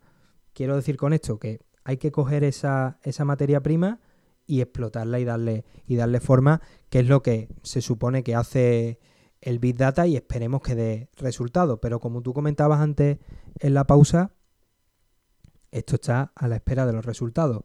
Porque si no hay resultados, la gente va a decir, oye, ¿para qué tenéis 20 profesionales y una máquina si luego no sois capaces de hacer fichajes interesantes.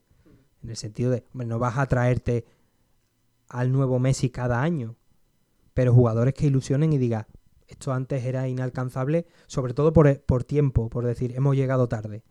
No vamos a poder incorporar pues un Lo Celso con 18, 19 años. No lo hemos podido incorporar, ¿por qué? Porque ha faltado profesionales, porque ha faltado trabajo en el Big Data Está claro que la apuesta es interesante, es positiva, pero, pero está a la expensa de, a expensas de los resultados. Totalmente, al final quien te da y te quita razón es el resultado. Y por mucho que tú, que tú generes tu ilusión o generes tu trabajo en, una, en, en el programa como Vitata y en tanto scouting, si al final eso no te repercute en buenos fichajes, es, es un poco para nada es lo que te comentaba antes. Eh, a esto hay que darle un plazo, un margen, porque por mucho que, que creamos que el scouting tan, tan masificado y el Big Data va a dar resultados en las 3-4 primeras jornadas de la, de la, siguiente temporada, eso, eso no es real. Eso es un dato que no es real. Entonces tendremos que esperar dos, tres ventanas, cuatro ventanas para que esto vaya cogiendo ritmo y vaya engrasando. Al final es cierto que el Betis trabaja con el Big Data desde 2011 pero realmente cuando el Vidata está cogiendo peso en el, en el club es en la temporada 19-20. Que no se lo olviden a, nadie eso. No pensemos ahora, no, pero si están trabajando de 2011, ¿cómo es que no da resultado ya? Porque no es cierto. Se está trabajando de 2011, se está creando una estructura y la estructura está viendo la luz ahora. Sea, a partir de ahora tenemos que ver y valorar un poco si en las siguientes ventanas, en las siguientes dos, tres temporadas, llegan jugadores que de verdad te generen plusvalía. La misma plusvalía que te, te generó Fabián en su momento, te la genera un jugador que llega de fuera. Y te vayas a, países como Japón, China, Argentina, México, o Panamá, o Uruguay, o, al país que quieras irte, y seas capaz de traerte un jugador por un millón de euros, o por 900.000 euros, o incluso por material deportivo, que lo vemos una, una cosa ridícula, pero si te vas a ciertos países, hay jugadores que vas a sacar sin tener que dar una millonada. Y que ese jugador después te encaje bien en tu proyecto, en las funciones que tú quieres, sea capaz de darte lo que tú le estás pidiendo a ese jugador y no sea un mundo como hemos visto con jugadores que venían, que venían como, como algo que iba a encajar perfectamente y después no se han adaptado al fútbol que nosotros le pedimos. Porque al final recordemos que el fútbol europeo tiene un ritmo, el asiático tiene otro, eh, los africanos tienen otro, eh, y, y no, no, todos son iguales. No todo el fútbol es igual por mucho que queramos ver que el fútbol siempre se parece. No, el que es bueno en Argentina es bueno en España. No tiene por qué. No tiene por qué se, puede ser mucho más permisivo en Brasil y no tanto en España, y ser muy, muy hábil en Brasil, y en España tiene que ser más asociativo porque no te dan las mismas funciones, no te dan los mismos espacios, por ejemplo. Entonces, tenemos que dar un pequeño margen y ver hasta qué punto el Big Data se adapta bien al Betis y el Betis al Big Data y nos da resultados eh, eh, óptimos a partir de X años. Claro, es que ese es otro de los aspectos que ya para, para cerrar un poco el, este análisis del Big Data que hay que tener en cuenta. Tú tienes una máquina pero tienes a un humano para precisamente eso. Oye, me han dado este jugador, pero yo luego analizándolo lo he visto sobre el verde y hay características que no me van a encajar en la liga en la liga española por lo que tú has comentado. Una liga que quizá mm, tema arbitral, tema de, de campos, tema de rivales, porque tú puedes tener a un argentino jugón que digas, es que es una maravilla, pero tiene el físico de Ricky Puch y en cuanto le metan una carga como aquella tan desgraciada de Sergio Ramos Álvaro Vadillo, que seguiré eh, criticándola hasta que me muera, porque eso fue una auténtica salvajada. Si se la dan a un jugador ya formado como Fabián, pues quizá lo tiras al suelo y a lo mejor pues tiene una lesión leve. Pero si se la das a un jugador eh, físicamente muchísimo más liviano, pues lo va, lo va a sufrir. Todos esos parámetros al final es lo que, lo que el propio Alexis Trujillo hablaba en su última intervención. Queremos tener toda la documentación en nuestras manos para equivocarnos lo menos posible. Ese puede ser en la síntesis de, este Big Data que viene como complemento y no como eh, para encargarse de todo lo que es el, el área de fichajes y de, y de la parcela de incorporaciones. Así que esperemos que, que siga el éxito, que sigan incorporando buenos jugadores y que sobre todo nadie eche de menos a Lorenzo Serra Ferrer más que para verlo en el Benito Villamarín disfrutar de su Betis que si Piqué dijo en su momento que con Kevin Roldán empezó todo, con Serra Ferrer eh, también lo, fue porque fue uno de los arquitectos de, de un Real Betis que esperemos que vuelva a Europa. Y vámonos con el tema de fichaje, el último bloque ya. Estoy revisando el hashtag Betis, que es una de las, eh, yo creo que es una de las fuentes, más, el termómetro para, para ver informaciones, y me he encontrado con un tuit muy interesante del usuario Miguel Arco, arroba Mike con K Arco, que habla de la tabla de salarios medios de la liga publicada por Sporting Intelligence y recogida por Diario As. Vamos, vamos a, revisar los datos. El Fútbol Club Barcelona, 11.689.492 de salario medio. Una auténtica brutalidad. El segundo equipo, el Real Madrid, con 9 millones. Y el tercero, eso que dicen, no, es que el Atleti ya no puede hablar de, humilde porque se gasta mucho, 6.882. Todavía está muy lejos de los dos colosos. El Real Betis es décimo, con 1.441.970 euros y está por debajo de clubes como el Celta de Vigo, la Real Sociedad, el Villarreal, el Athletic Club de Bilbao, el Sevilla y el Valencia. Sevilla y Valencia ya situándose en los 3 millones de euros de salario medio. El Real Betis con 1.441.000 se sitúa en ese bloque con Español, Celta de Vigo, Real Sociedad y Villarreal, que están entre ese millón trescientos y millón novecientos, que más o menos conforman un bloque eh, de la zona media, porque después está Leganés, Alavés, Girona, Eibar, Getafe y Levante que no llegan eh, ni siquiera al millón de euros. Todo esto también hay que, hay que plantearlo en clave de, de incorporaciones, porque lo que está claro es que hay un mensaje, hay un mensaje importante. El Betis está gastando dinero, pero no está gastando eh, en salarios al nivel de clubes europeos. Estaría el décimo, que es más o menos como se sitúa en cuanto a valor de mercado, que es un parámetro que muchos desprecian, pero que también te da una muestra de dónde puede estar tu equipo a final de, temporada. Y bueno, es cierto que los salarios del Real Betis están creciendo, pero siguen siendo modestos para, para empresas como por ejemplo eh, meterte en competición europea. Estamos hablando de que si haces un, un pequeño un, pequeño baremo de todo, del, del, sueldo que, medio que tiene el jugador del Betis, te sale a, a, 34 millones y medio por temporada. Me parece un irrisorio si eh, te pones a mirar otros equipos como Valencia, eh, Barcelona, eh, Sevilla, incluso que seguramente tendrán un salario bastante más alto. ya, bueno, vete a Inglaterra, te vas a Inglaterra y ya es descomunal. Es cierto que a esto tienes que sumarle un poco que, que no, no siempre el, lo que cobra un, o el valor que tiene una plantilla en cuanto a sueldos y demás se equipara después de la tabla clasificatoria. Pero sí es verdad, sí es verdad que tenemos que mantener un poco los pies en el suelo con esto, que al final no somos el que más invertimos, ni somos el que más pagamos como para ser a lo que más se nos exijan. Tiene que ir todo un poco en consonancia. El Betis es el décimo club en cuanto a, valor de mercado y eso hay que verlo así. Eh, seguirá creciendo y seguirá siendo algo que, que acabe viniendo con la llegada de jugadores y de, y de crecimiento deportivo, pero ahora mismo la realidad es esa. Claro, sí, porque al final es término medio. Ni, ni se le puede exigir ganar la liga, ni tampoco estar eh, tan abajo, porque el caso más flagrante, todo aquel que vea el tuit de este usuario, va a ver el, el Getafe, es el penúltimo, con 777.669 euros de salario medio eh, por temporada. Una desigualdad, es que es, es, la mitad de lo que tiene el Real Betis y mira dónde se ha colocado. Pero claro, eso es eh, uno entre un millón, no es, es la tónica general. Entonces hay que buscar ese equilibrio, digamos, para que, bueno, estemos un poco por encima de, de ese resultado, de ese décimo puesto en esta clasificación particular y porque eso eh, repercutirá en que tenemos muy buenos jugadores que quizás no están percibiendo el salario de otros de otros futbolistas que están en equipos eh, mucho mejores.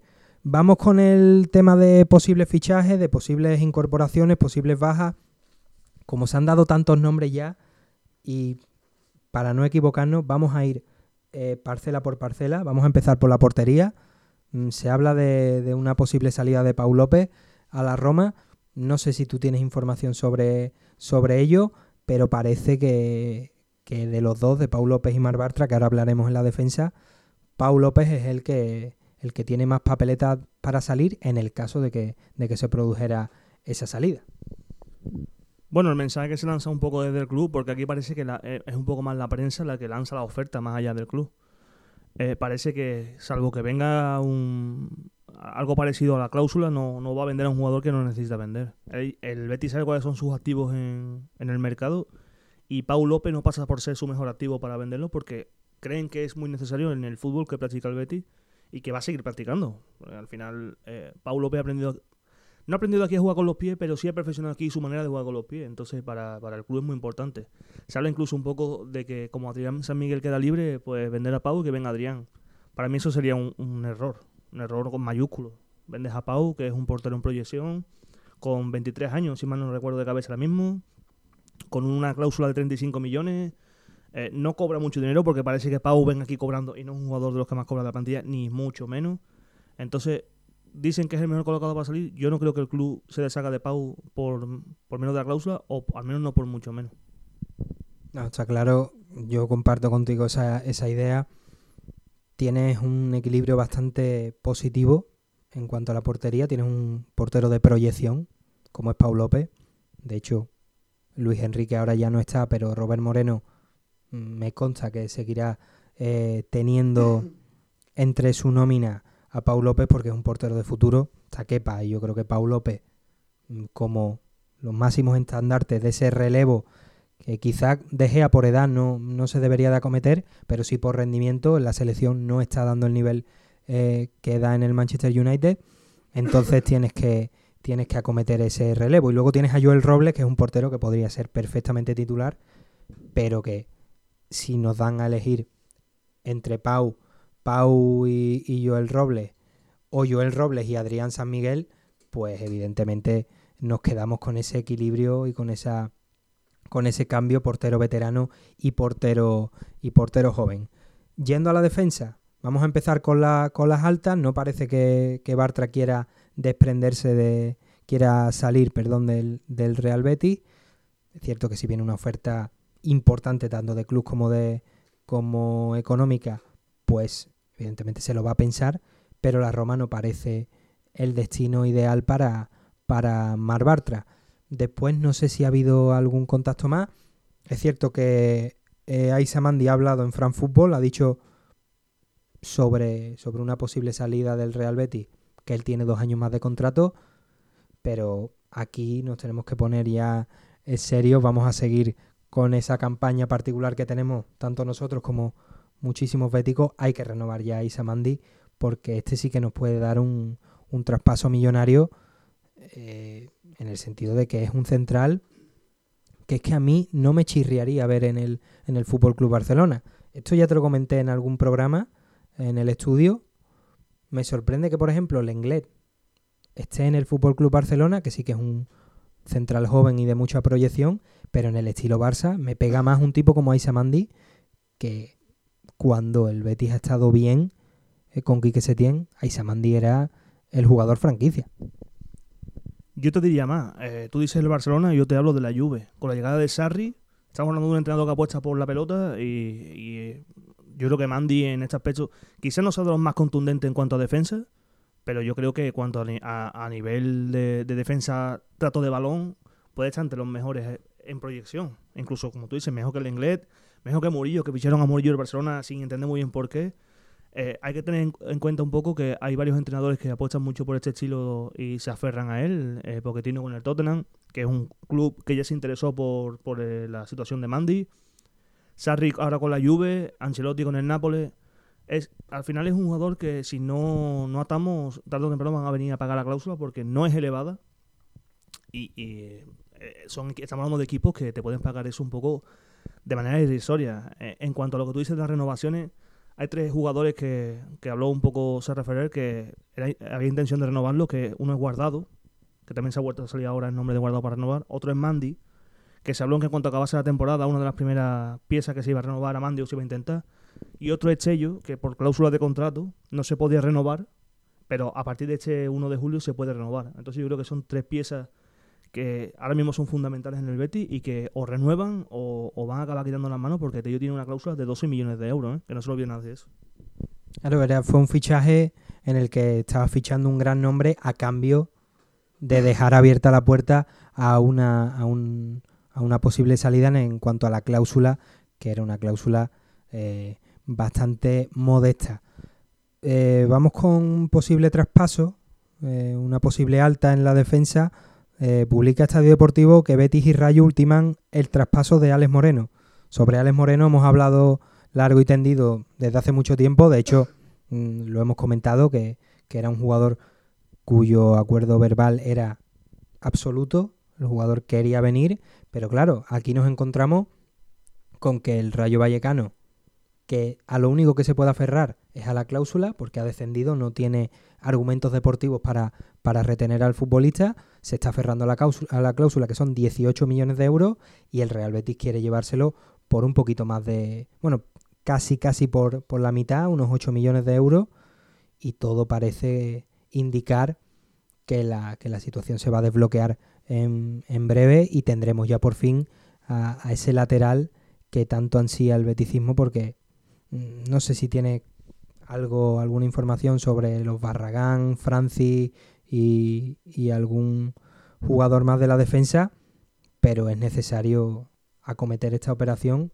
en el caso de Alex Moreno para, para el carril izquierdo, para el lateral, que es un jugador nacional de proyección muy ofensivo y que esté junior o no, es un, tipo totalmente necesario para, para el Real Betis. Bueno, con tu permiso te desgloso un poco los laterales porque es un tema un poquito más, más largo de lo que parece. Tanto si sale Junior con la llegada de un lateral izquierdo, como si. O sea, perdón, si no sale Junior con la llegada de un lateral izquierdo y si sale con incluso dos, la llegada de dos laterales. Lo de Alex Moreno con el Betis es algo que viene de largo. Es más, eh, lo hablamos incluso antes de que llegase al mercado, lo hablamos en el programa y en el estudio, que era un jugador que interesaba al Betis y que el mismo jugador había, había dicho a sus allegados que, el, que, Betis es un club que le llamaba mucho la atención por proyección y por el estilo de juego. Entonces, el acuerdo con el jugador existe desde hace mucho. Incluso te puedo decir, porque tengo la suerte de conocer gente en Madrid que, trata con él, que, su agente se reunió con el Rayo para que lo que es la situación rápido, porque quieren hacer las cosas lo antes posible. Después, si saliese Junior, hay otro nombre que está sonando un poco en el aire, que ya también ha salido en la prensa, y lo vamos a decir aquí porque tampoco es ningún secreto, que es Tony Lato, que es un jugador que interesa al Betty con una, una, una forma de, fichaje que le puede venir muy bien al club, que es mediante una cesión con opción de compra obligatoria que creo que al club beneficiaría porque sea un jugador que llegue de inmediato, pero sin embargo el desembolso de dinero no sería hasta la temporada siguiente, entonces, bueno, es una situación que, al club le agrada. Después, por, en, cuanto a salidas, tenemos ahí a Francis y a Barragán. Francis, que creo que es un secreto a voces, que la pretemporada la va a empezar con el Granada y si no es así va a ser otro equipo de recién ascendido porque ahí, eh, los Asuna también quiere a Francis. Con la salida de Barragán, ahí hay un poco que no sé yo decirte si saldrá o no saldrá porque el club no cuenta con él el entrenador no es un lateral que le guste. E incluso se ha comentado un poco que podría ser el que entrase en, como moneda de cambio si llega al ala aquí al Betty y fuese él el que entrase un poco para reducir ese, ese posible fichaje. Y por ahí pueden ir un poco los tiros. La verdad que Barragán es una situación un poquito compleja porque llegó por poco dinero y no tiene un mercado muy amplio como para poder ofrecerlo a muchos clubes. Bueno, lo de Barragán, claro, mm, en, el, en el tema de Kenny Lala, que era el último jugador ya en defensa por tratar, se está hablando de, de hecho, ha habido contacto y negociaciones por el jugador de, del Estrasburgo y ahí, y ahí está la, la operación. Veremos si se concreta porque el, el Nápoles eh, lo tiene en su agenda y sobre todo si se concreta el fichaje de Isaac por el, por el Atlético, van a tener que ir a por un lateral y ya si, si lo tenían en cartera, ahora si se concreta esa operación de Isaac por el Atlético, pues habrá más motivos y más razones para, para ir a por eh, Kenny Lala. En el tema de Barragán, mmm, pensando un poco, sí que me parece que puede tener mercado más allá de España, porque es un tipo que ya ha pisado eh, terreno inglés, que ha sido un jugador que, tirando de estadísticas y de Big Data, sería un jugador atractivo para, por ejemplo, el Sheffield United que hablábamos antes, por rendimiento, es un tipo veterano, un tipo que cumplió bastante bien allí en la Premier. Y en el caso de moneda de cambio, hombre, a mí se me antoja difícil. Hombre, ficharon a Jonas Martin, eso sí que es verdad. Y cuando no tenía demasiado cartel, es cierto que así, allí en Francia sí, porque vino de, de la Liga, pero mmm, se me antoja complicado que, Antonio Barragán sea moneda de cambio con Kenny Lala, porque abarataría muy poco esa operación, pero veremos. Está claro que Barragán ya ha caído en desgracia en el, en el club. Es cierto que en su primera temporada lo hizo muy bien, fue uno de los jugadores más destacados en ese Real Betis que se metió en Europa, pero mmm, ha caído en desgracia, ha entrado en barrena y, la, la, salida más probable es esa, abandonar el Real Betis y que pruebe suerte en otro, en otro club. Vamos al centro del campo, ahí sí que es cierto que han salido menos nombres porque todo está a expensas de, de Giovanni Lo Celso, que yo creo que es el que condiciona un poco. Mm, hemos hablado del Tottenham, hemos hablado, se ha hablado del Real Madrid, aunque es cierto que no hay una propuesta formal, pero tanto Junior Firpo como Giovanni Lo Celso son los jugadores que, que, acaparan este mercado y son los protagonistas de, del Real Betis, porque en el caso de que se concreten ambas operaciones, por Junior hay que, hay que decirlo, y lo publica el diario Express inglés, que no es una fuente de aquí de España, sino eh, que es una información inglesa, habla de que, de que el Liverpool puede pagar 45 millones de libras, que al cambio es la cláusula de, de Junior Firpo, y por, y por Giovanni Lo Celso parece que ha llegado una oferta importante del, del, Tottenham que no es la de la cláusula, pero es una cantidad elevada. Lo que está claro es que por ambos jugadores se puede sacar más de 100 millones de euros. La realidad es que el centro del campo del Betis mismo está en stand-by en cuanto al mercado, porque todo depende un poco de la salida de la llegada. El, el club no se quiere deshacer de, de, activos, de activos importantes si, si no es necesario, y en este caso yo creo que los Chelsea es el que más papeleta tiene para salir porque también es el que tiene más mercado. Se habla mucho de, los, equipos que, se están interesando en él, pero hay muchos equipos que no han salido a la luz que también lo quieren. Equipos como la Juve, como el Nápoles, como Milan, Madrid, ¿sabes? Son muchos más equipos de los que están saliendo a la luz. Lo que pasa es que una cosa es el interés que tiene el club y otra cosa es la oferta en firme que le llega al Betty, que eso es otra historia muy distinta. En cuanto a Junior con el, con el Liverpool, si fuese así, si esa es la oferta que quiere hacer porque al final no es oferta, al final es cláusula, lo vería genial. Ingresaría 50 millones por, por Junior, que es un jugador que está, está marcado a marcharse porque eh, su crecimiento es mucho más importante de que el Betty está, está teniendo ahora mismo y, y, tiene un mercado importante y este europeo está viniendo muy bien para seguir abriéndose puertas. Entonces no me extrañaría nada que, que se gastase 55 millones de libras en Junior, aunque es cierto que tendría que pelear mucho con, con Robertson porque es el dueño absoluto de la banda del Liverpool y eso no es ningún secreto. También estamos, estamos pendientes de la llegada de Camarasa porque aunque todo el mundo, tú lees Twitter, no, Camarasa saldrá, Camarasa, la Premier, Camarasa ojo con Camarasa porque Camarasa gusta mucho a Ruby y si empieza la temporada, la pretemporada y está aquí Camarasa y Camarasa hace lo que lo que Ruby quiere que hace, o sea, si Ruby quiere que hace, igual Camarasa no sale. Igual dinero se busca por otras fuentes porque igual Camarasa no sale, igual que Inui. Inui fue un jugador pedido por, por Ruby para el español. Puede ser que ahora llegue Inui aquí y con la, la de la vuelta al 4-3-3 o al 4-4-2, Inui sea un jugador importante en el Betis y no salga. Entonces, ese centro del campo está todo un poco a expensas de lo que pase con, con el mercado de salida, que ahora mismo parece que Junior y, los Chelsea son los más los mejor colocados para salir. Claro, es que eso lo hablábamos antes, lo hablamos el programa anterior sobre la llegada de Rubí. Es que el Real Betis ficharía tres extremos de, una sentada. Cristian Tello, que ha sido el más utilizado, Diego Laine, que por orden de minutos pues está por delante de Takashi Nui, y el Nippon. Es que tienes tres extremos eh, de, un corte totalmente diferente. Cristian Tello se sitúa eh, por edad en, el punto medio entre Laines e Inui, pero tienes tres, jugadores que, están para jugar de extremo y están para jugar con, con Ruby. Es que Ruby ha dicho claramente que su esquema predilecto es el 4-3-3 y no parece que lo vaya a cambiar con, tanta, con tanta ligereza. Entonces tienes ahí a tres, a tres extremos que te permiten mirar otras posiciones muchísimo antes que, para un extremo que si llega alguien sería pues algo más del corte de Laine que, que consolidado. Entonces esa, esa es la situación. La, la realidad es la que es. O se, o se vende a uno por mucho o se venden varios por lo que te daría ese, ese uno. Quiero decir, o se vende a los Chelsea por la cláusula, o se vende a Camarasa, a Budebu, que también, que tampoco estamos hablando de, él.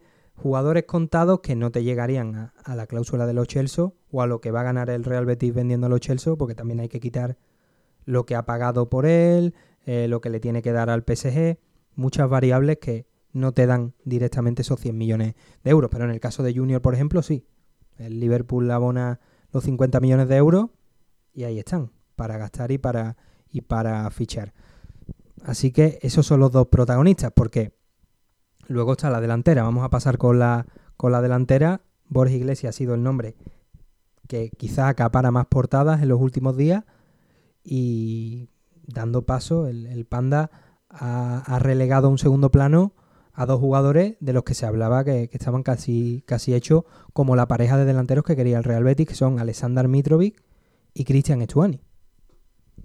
Por suerte, por desgracia, ¿no? Bueno, a mí son dos jugadores que no me llamaban mucho atención. Que Mitrovic es cierto que es muy bueno, pero bueno, nada tiene que ver con Borja Iglesias. Al final son dos delanteros de área, pero son un poquito distintos. La realidad con Borja Iglesias es que, aunque se dice, eh, estas, veces, estas cosas a veces son muy absurdas, porque se dice, no, es que no se ha llegado a ningún acuerdo. No sé si tenemos la, intención de que salga un directo deportivo y te diga en una rueda de prensa, no, sí, tengo un acuerdo con este jugador y lo vamos a intentar cerrar, porque me parecería un poco tirarte tierra en tus propios pies, ¿sabes? No, no veo nada productivo en tú decir, tengo un acuerdo con este jugador, voy a traerme a ese jugador, lo voy a cerrar por tanto.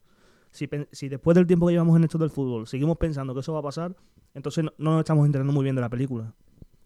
La realidad es que aparece ahora un interés sobre eh, del Valencia sobre el jugador que tampoco es cierta, que eh, me dicen a mí que esa, esa intencionalidad del Valencia es un poco para intentar que no se duerma el Celta con, con Maxi. La realidad de, Valencia es que quiere a Maxi y a Mariano, y esa quiere que sea su delantera de la temporada siguiente. Y Borja Iglesias no es más que un arma de despiche un poco para que el mercado se acelere y todo vaya un poquito más deprisa porque quieren cerrar jugadores lo antes posible. Entonces creo que la apuesta número uno del Betis es Borja Iglesias. Es cierto que tiene más, más jugadores porque no te puedes limitar simplemente a, tener un delantero en la recámara y si no viene, pues entonces empezamos a buscar. Pero bueno, eh, la, principal es él y después está por ahí Mitrovic, que también es un jugador que, que gusta mucho en la Secretaría Técnica y, puede ser otro delantero de referencia para, para el Betis. Y además en el tema delanteros ahora ha salido un nombre que a mí me parece totalmente irreal. Me lo dices hace unos meses y me cuadraría, fíjate, pero hablar ahora de Divo Gorigi me parece inviable. La gente, hay diversas fuentes que en Twitter están diciendo que el Liverpool ha ofrecido a Origi. A mí me resulta complicado. Me parece complicado por el cartel que ha adquirido el jugador. Al final, el jugador ha metido dos goles eh, muy importantes.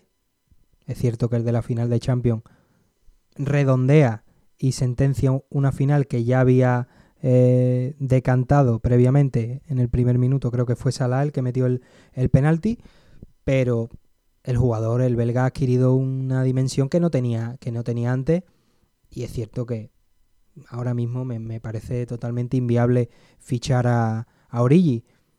Hay gente que, claro, no se, no se ata demasiado y dice que, bueno, el Liverpool lo ha ofrecido, pero el Betis no lo quiere. A mí hay cosas que me sorprenden. Mm, es que no, no se entiende. No, le, hemos ofrecido al Real Betis a Borja Iglesias, pero el Betis no lo quiere. No, mira, aquí hay algo eh, que, suena un poco a broma. Habrá otras variables y, y otros argumentos para, para hablar de un no en cuanto a la operación Origi. Porque que el Real Betis diga que no a Origi, a mí por mucho que, que no esté Serra Ferrer, que lo podrían criticar, yo creo que eso es una mentira como, como una casa. Con el tema Borja Iglesias, pues bueno, estamos, estamos ahí. Es cierto que con el Valencia siempre ha existido, digamos, ese morbillo de hacer noticias porque Borja Iglesias estuvo en la cantera del Valencia. Poco tiempo, pero si mal no recuerdo, él hablaba eh, de que era un partido especial porque él había jugado en la cantera y, y que siempre existe pues ese, ese gustillo y ese posible interés. Pero está claro que no es ni mucho menos la trayectoria que tuvo en el Celta, eh, pero sí que hay un pasado de Borja Iglesias en el, en el Valencia.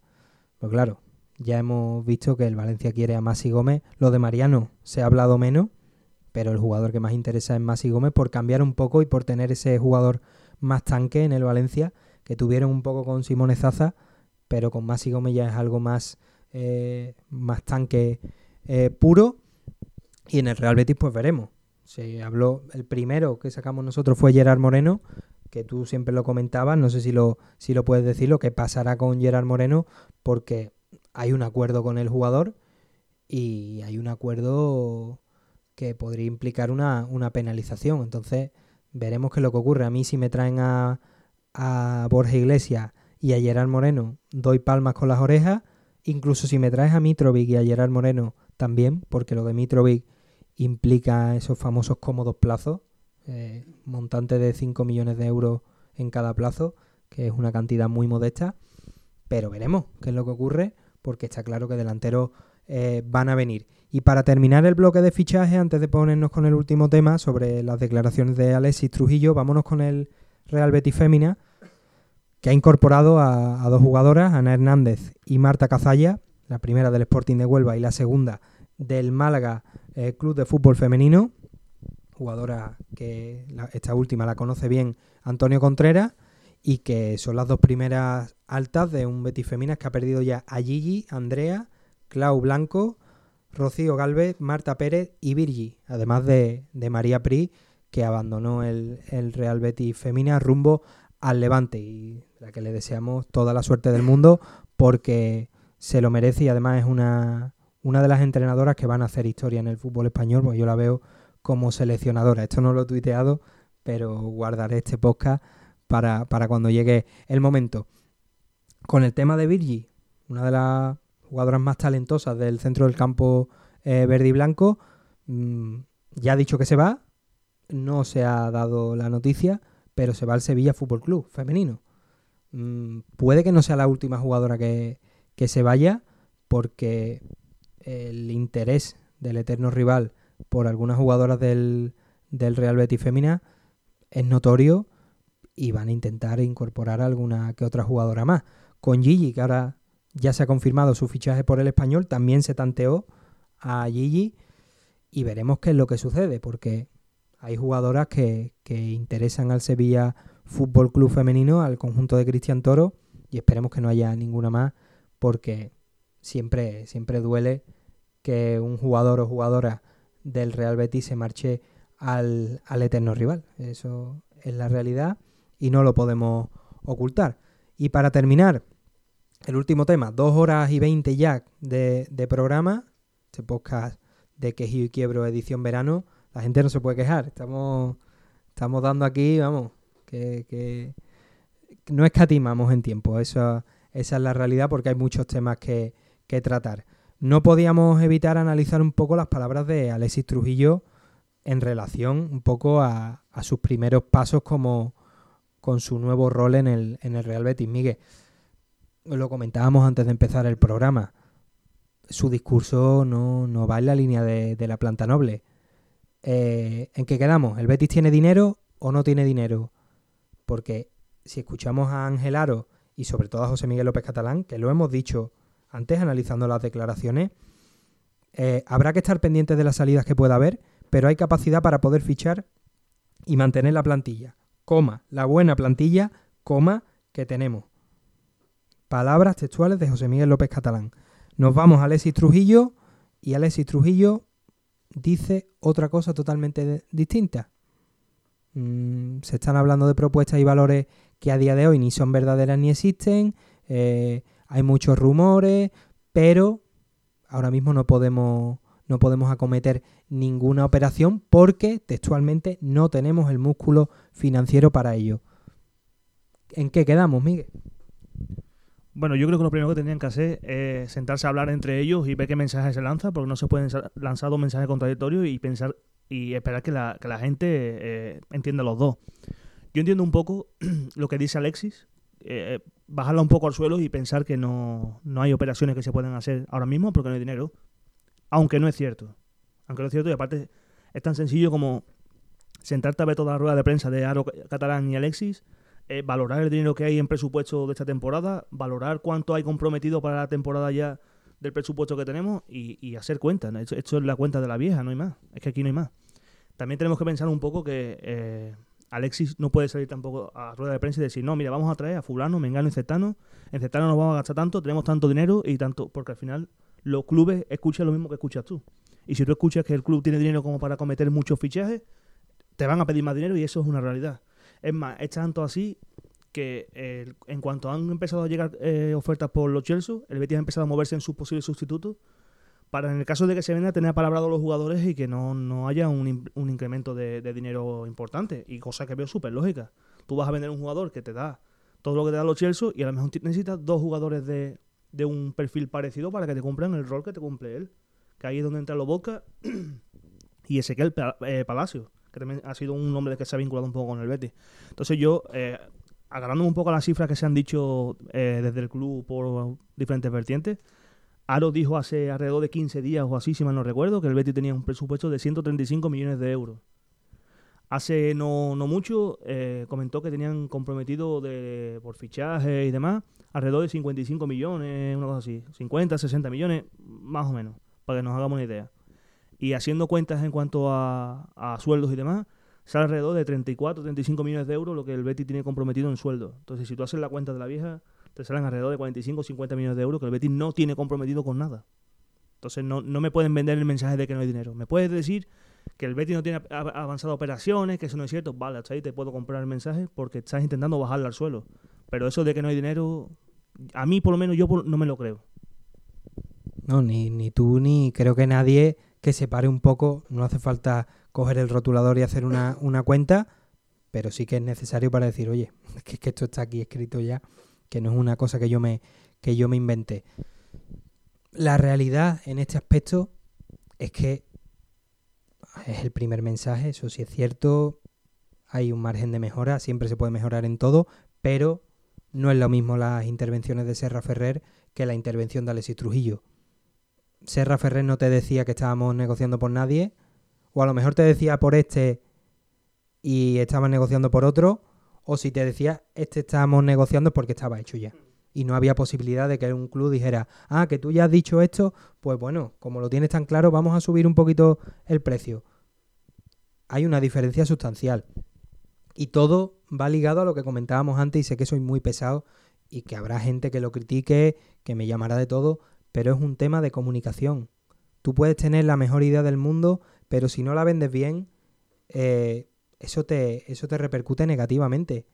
Es lo que, lo, que tú comentas, Miguel. No vas a salir y vas a decir, Borja Iglesias, sí, sí, lo, lo, vamos a fichar. Nos encanta, es un jugador increíble. 28 millones, no, nos vamos a pagar 33, como hizo el Madrid por Ceballos, por un mecanismo de solidaridad, porque no sobra el dinero. No, hombre, no.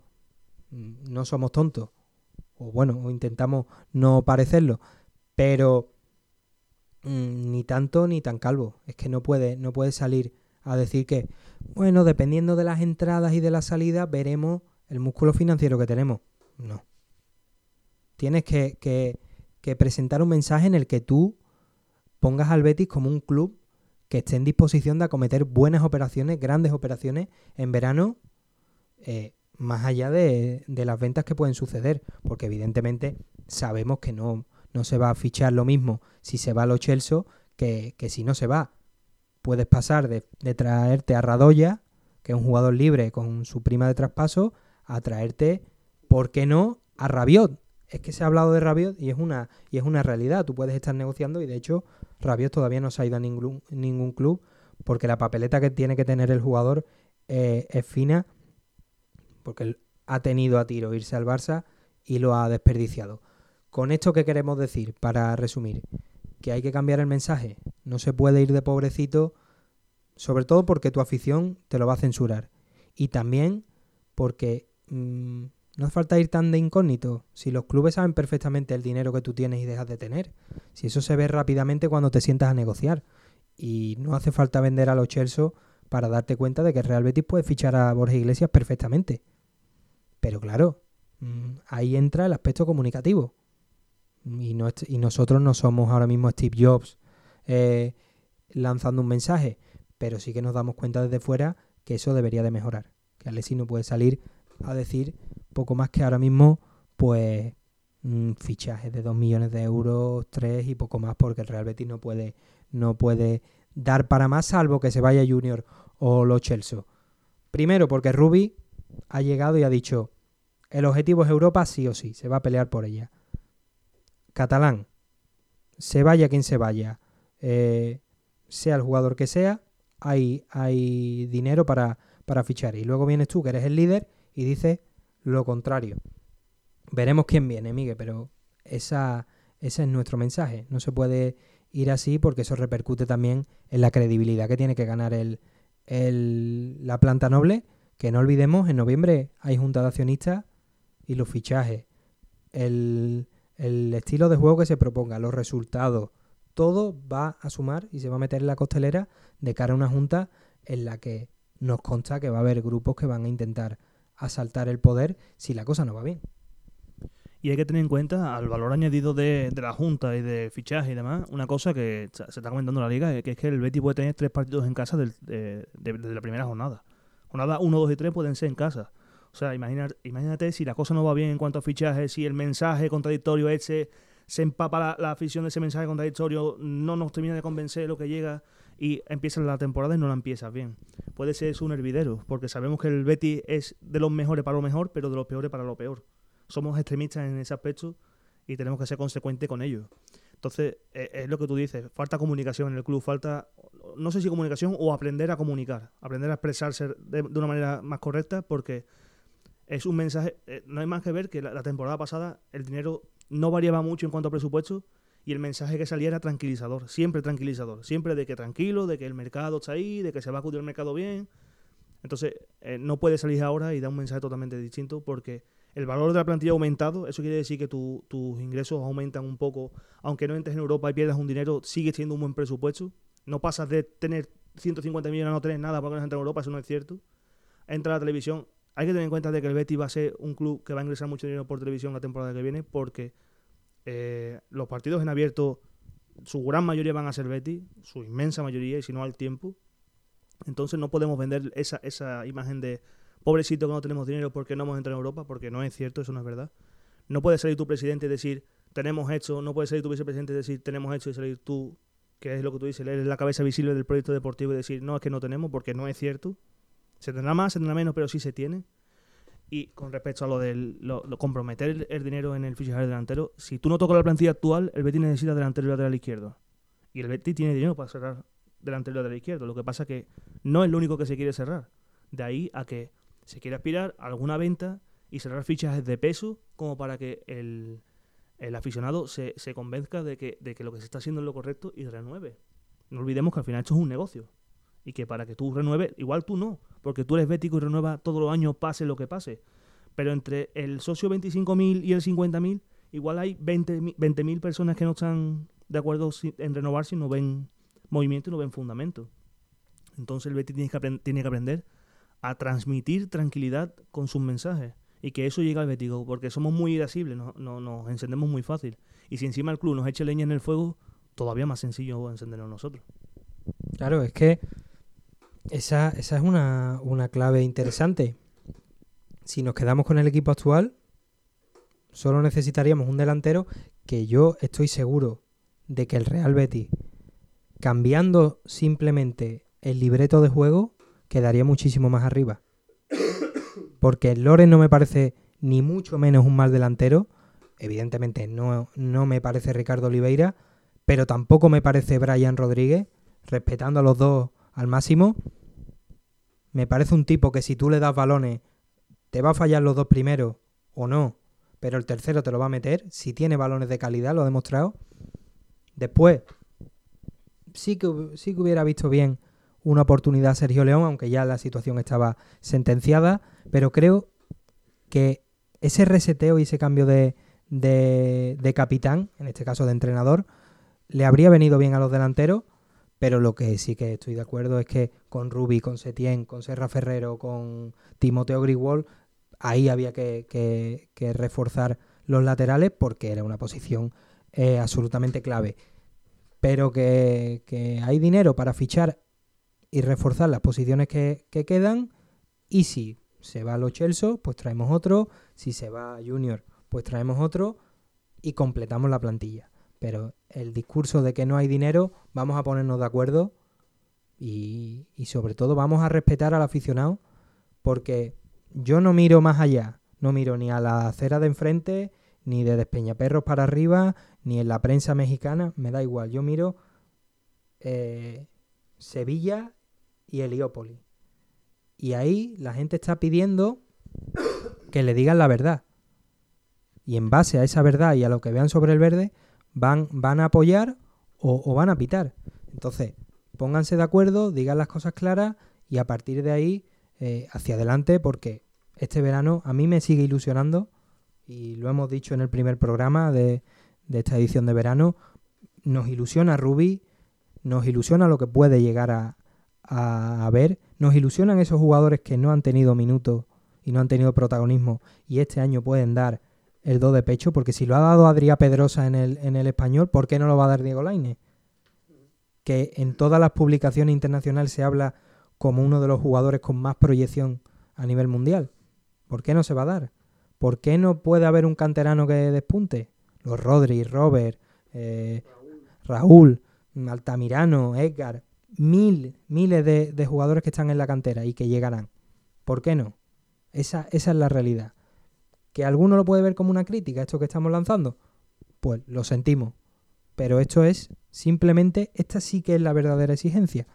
Esto es lo que tú me das y esto es lo que yo creo que tú me deberías de dar. Con respeto te lo digo y vosotros ya veréis. Nosotros somos gente humilde, no tenemos ningún poder pero es un mensaje que mucha gente comparte y en el caso de, Alexis Trujillo, que le tenemos un respeto enorme, es leyenda, es historia del Real Betis, tiene que mejorar en ese aspecto porque eso va a repercutir en el, en el rendimiento y en los posibles fichajes del Real Betis Balompié. Lo que está claro, y eso lo hemos comentado en privado, Miguel, es que antes del mercado, perdón, de la campaña de abonado va a haber algún fichaje se trabaja para que hayan dos, pero como mínimo uno tiene que haber, porque más allá del vídeo de presentación de, de la campaña, un fichaje te la potencia y te la, y te la multiplica por dos. Es lo que hablamos siempre, o lo que hemos hablado ahora mismo. El, el, socio de toda la vida del club, el socio que lleva en el club 30, 40, 20, 25 años, 12 años, ese, esa persona va a renovar. Pero el indeciso, eh, como haces que renueve, como haces que, que vuelva a ilusionarse, es con, movimientos de peso, con cosas importantes que, le llamen la atención.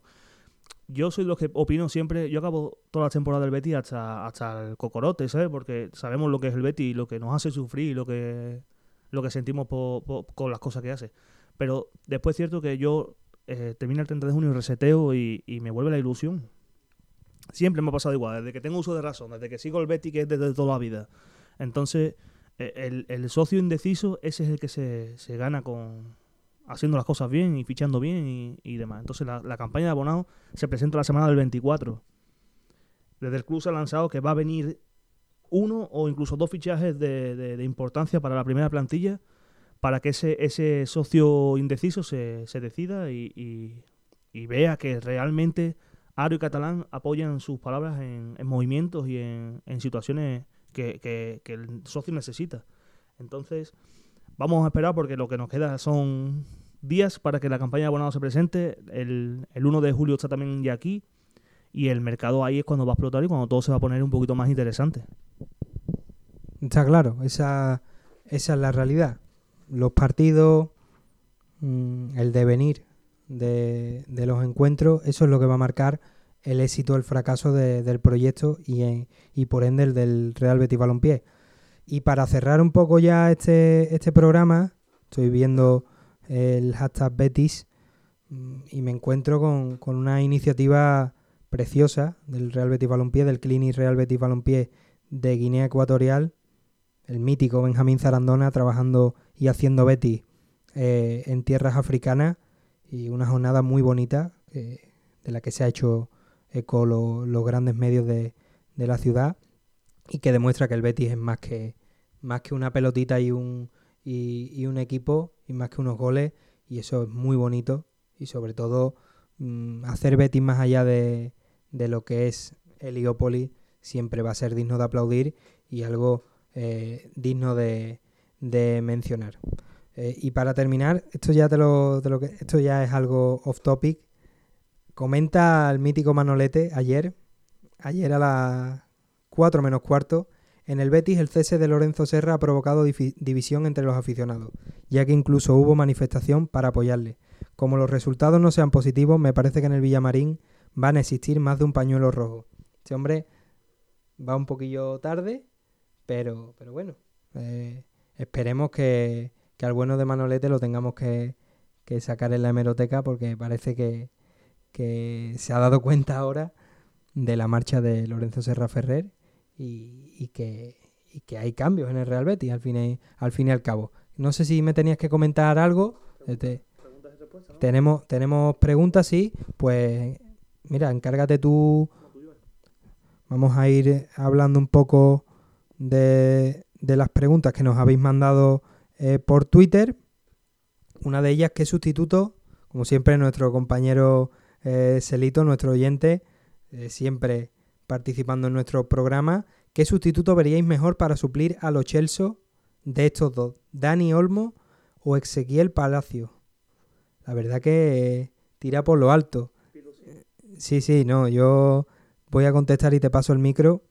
Mm, pues hombre, evidentemente me quedaría con Dani Olmo. Esa es la realidad. Tipo nacional, ese típico jugador que por edad está para volver a España. Me recuerda mucho al caso Jonathan Soriano, con mucho menos, e, mucha menos edad, un tipo que triunfaba más allá de, de España e incluso de Europa, y que evidentemente, si me das a elegir, pues elijo a, a Dani Olmo. Evidentemente es que no, no tengo ni ninguna duda.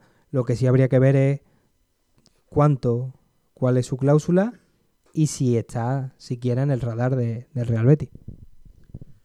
Yo, si me das con entre los dos, coincido contigo, contigo eh, Dani Olmo. Pero la realidad es que ninguno de los dos encaja en el perfil de, lo que los Chelsea es o lo que los Chelsea aporta, aporta.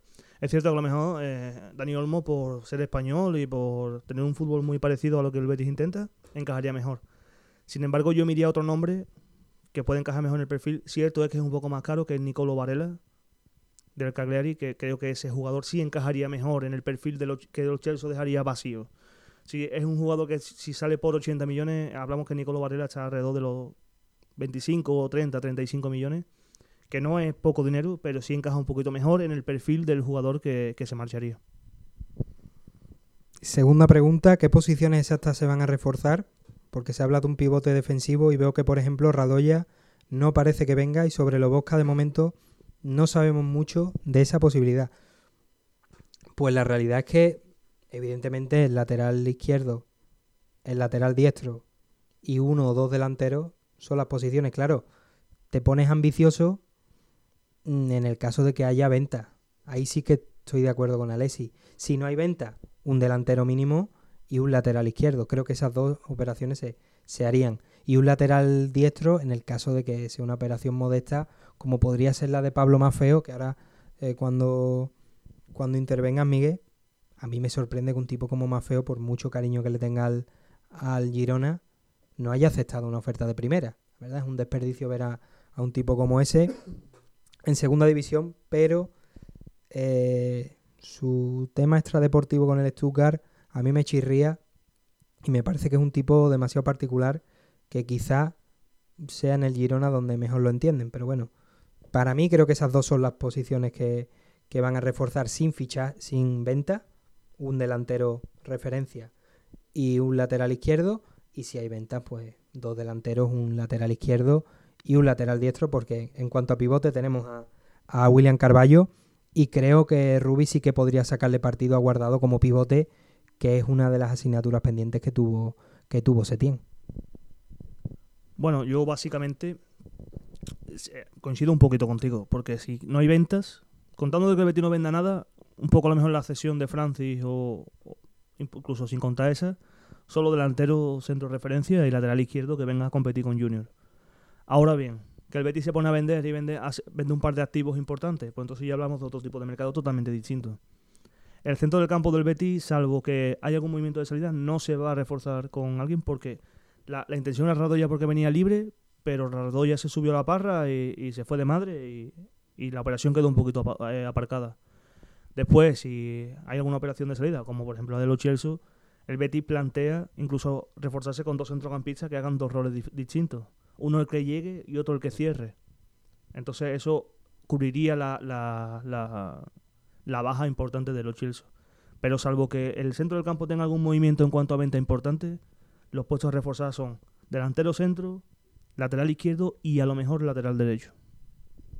Esa yo creo que, que es la hoja de ruta que va a seguir el, Real Betis Balompié y como siempre pues veremos. Ya va avanzando mm, el tiempo, se va acercando ya la temporada 2019-2020 de forma oficial.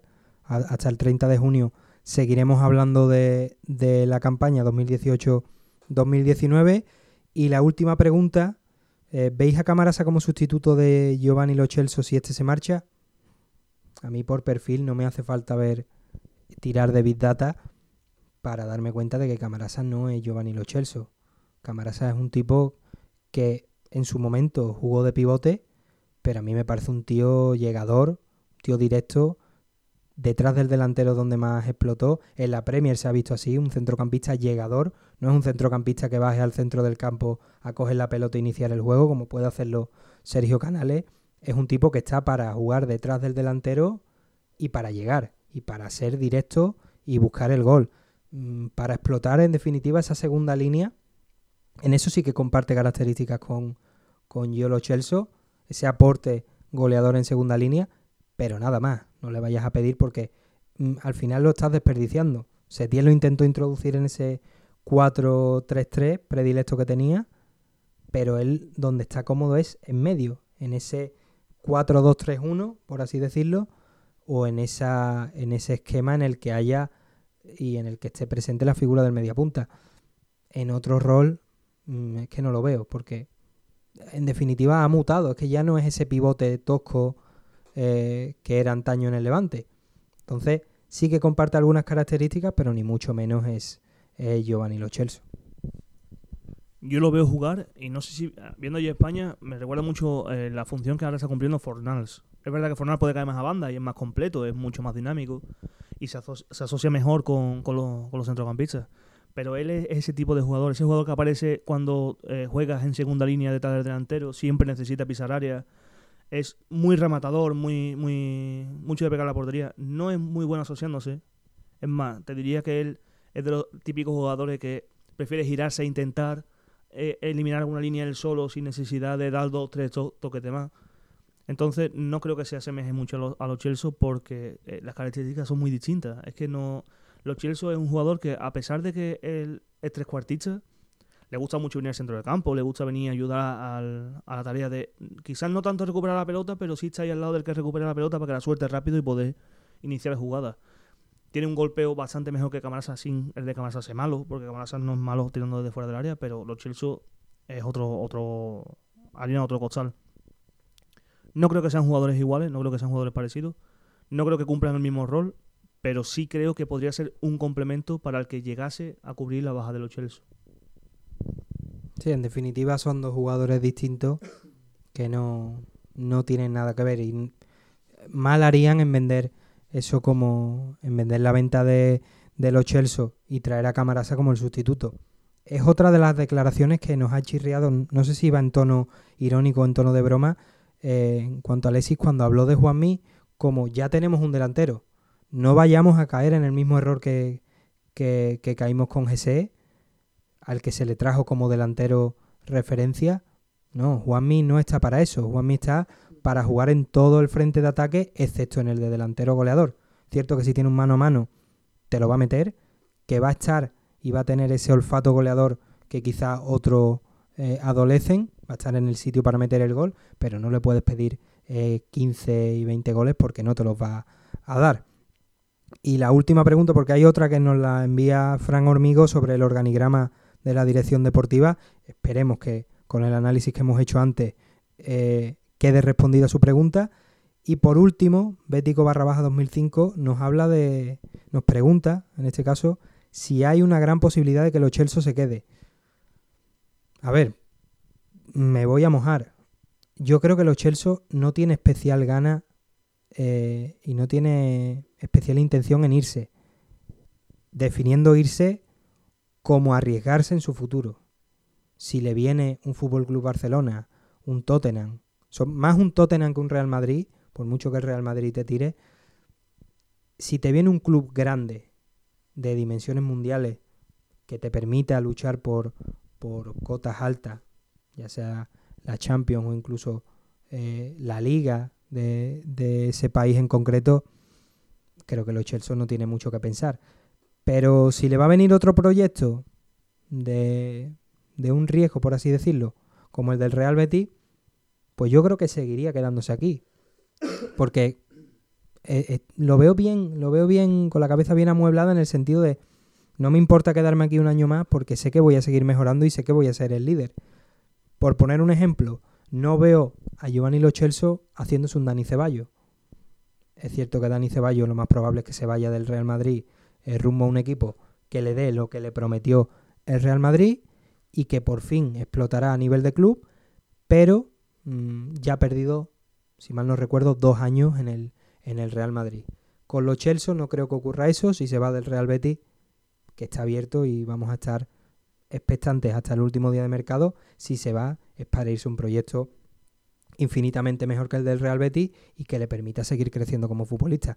Pero no te digo que hay una gran posibilidad, pero tampoco hay un especial interés por irse eh, de los Chelsea si no va a ser una mejora segura y, y confirmada. La realidad con los Chelsea, bueno, la has explicado perfectamente, pero voy a añadir un par de apuntes que quizás sean los que, los que faltan un poco ahí. Los Chelsea no tienen prisa por irse. Es cierto que existe una cláusula que a partir de X dinero tienen que sentarse a negociar. Que sentarse a negociar no significa que se tenga que ir. Que estamos muy confundidos cuando hay una negociación de por medio a una, una venta por cláusula. Los Chelsea está esperando una cosa y esto ha salido en Argentina, no sé si alguno lo habrá visto, pero ha salido en Argentina y es que Messi le diga que se venga con él. Y eso no puede hacerse esta temporada porque el Barcelona va a cometer otros fichajes que no es el de los Chelsea. Entonces, esa es una baza para que los Chelsea se queden en el Betis. Que tenga que esperar una temporada más para poder fichar por el Fútbol Club Barcelona. Como tú bien dices, eh, los Chelsea no creo que vaya a dejar un club con un proyecto como el del Betis por irse a un proyecto similar. Si se va, va a ser a un equipo puntero que le ofrezca eh, cierta garantía de competir por algo que aquí ahora mismo no puede competir. No hablamos de entrar en Europa, no hablamos de, entrar en la Champions, sino de estar sí o sí en la Champions y de luchar por títulos. Eso ahora mismo el Betis cierto que no lo puede ofrecer, pero eh, sí le ofrece un proyecto ambicioso en el que él es quizás la piedra angular del proyecto. Él es el, epicentro y todo va a ser alrededor de los Chelsea para la siguiente temporada. Que llegue una oferta que convence al jugador y que convence al Betis, se va a vender, porque es el mejor activo que tiene el Betis para poder seguir creciendo sin vender a 4, 5, 6 jugadores. Porque vendiendo a los Chelsea yo creo que las, las cuentas cuadran perfectamente para traer jugadores de peso. Sin embargo, eh, sigo pensando lo mismo. Si viene el Tottenham y le ofrece lo que los Chelsea necesita, no es un proyecto a media, como ha pasado Ceballos con el Madrid. Me voy al Madrid, igual juego, igual no juego, no. Sino un proyecto de importancia donde él va a sentirse importante, igual así sí sale. Pero salir por salir, no, no veo a los Chelsea con la necesidad de cambiar de club cada dos años para seguir creciendo. No, no le veo esa, esa, esa intencionalidad al jugador.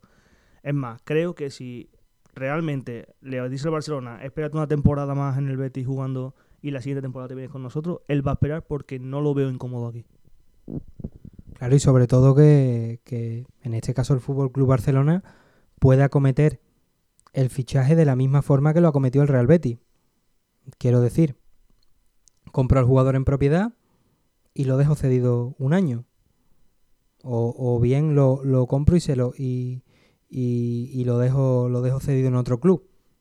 En el caso de que eso se produzca así, el Real Betis es el mejor el mejor candidato porque aunque no entre en Europa, mismamente con tres competiciones Real Betis ha sido capaz de, de ser semifinalista de, de, Copa del Rey y ha estado a punto de, de colocarse en la final. No, no todo es Europa. Puede, pueden tener un gran año y entrar en Champions y hacer un gran año en Copa y eso al jugador le atrae. Quiero decir que Europa es lo más atractivo que le puedes ofrecer a un jugador, en el caso del Real Betis, pero no es eh, lo único.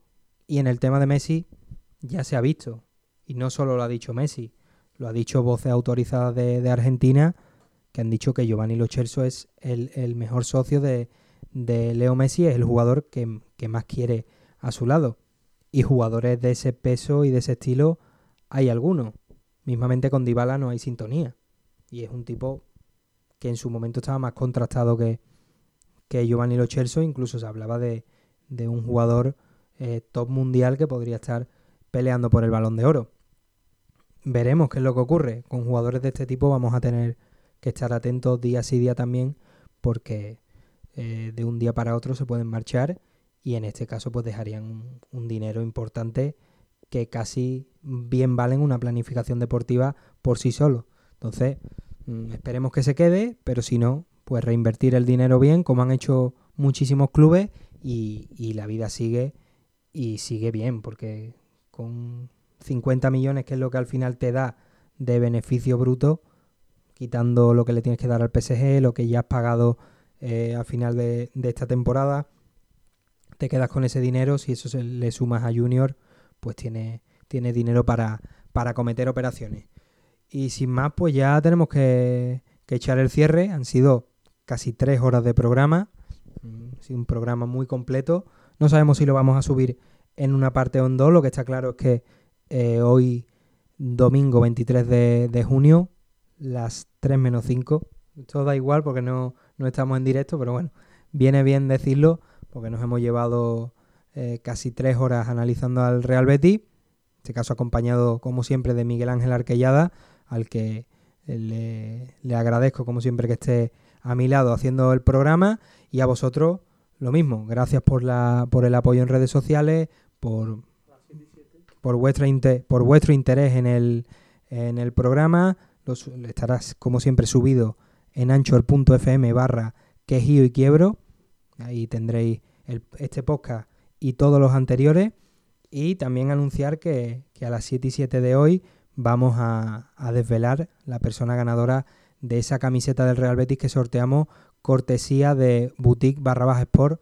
Eh, ahora mismo, y, he visto algunas tiendas por aquí en redes sociales, la calidad y el, la relación calidad-precio es absolutamente inmejorable.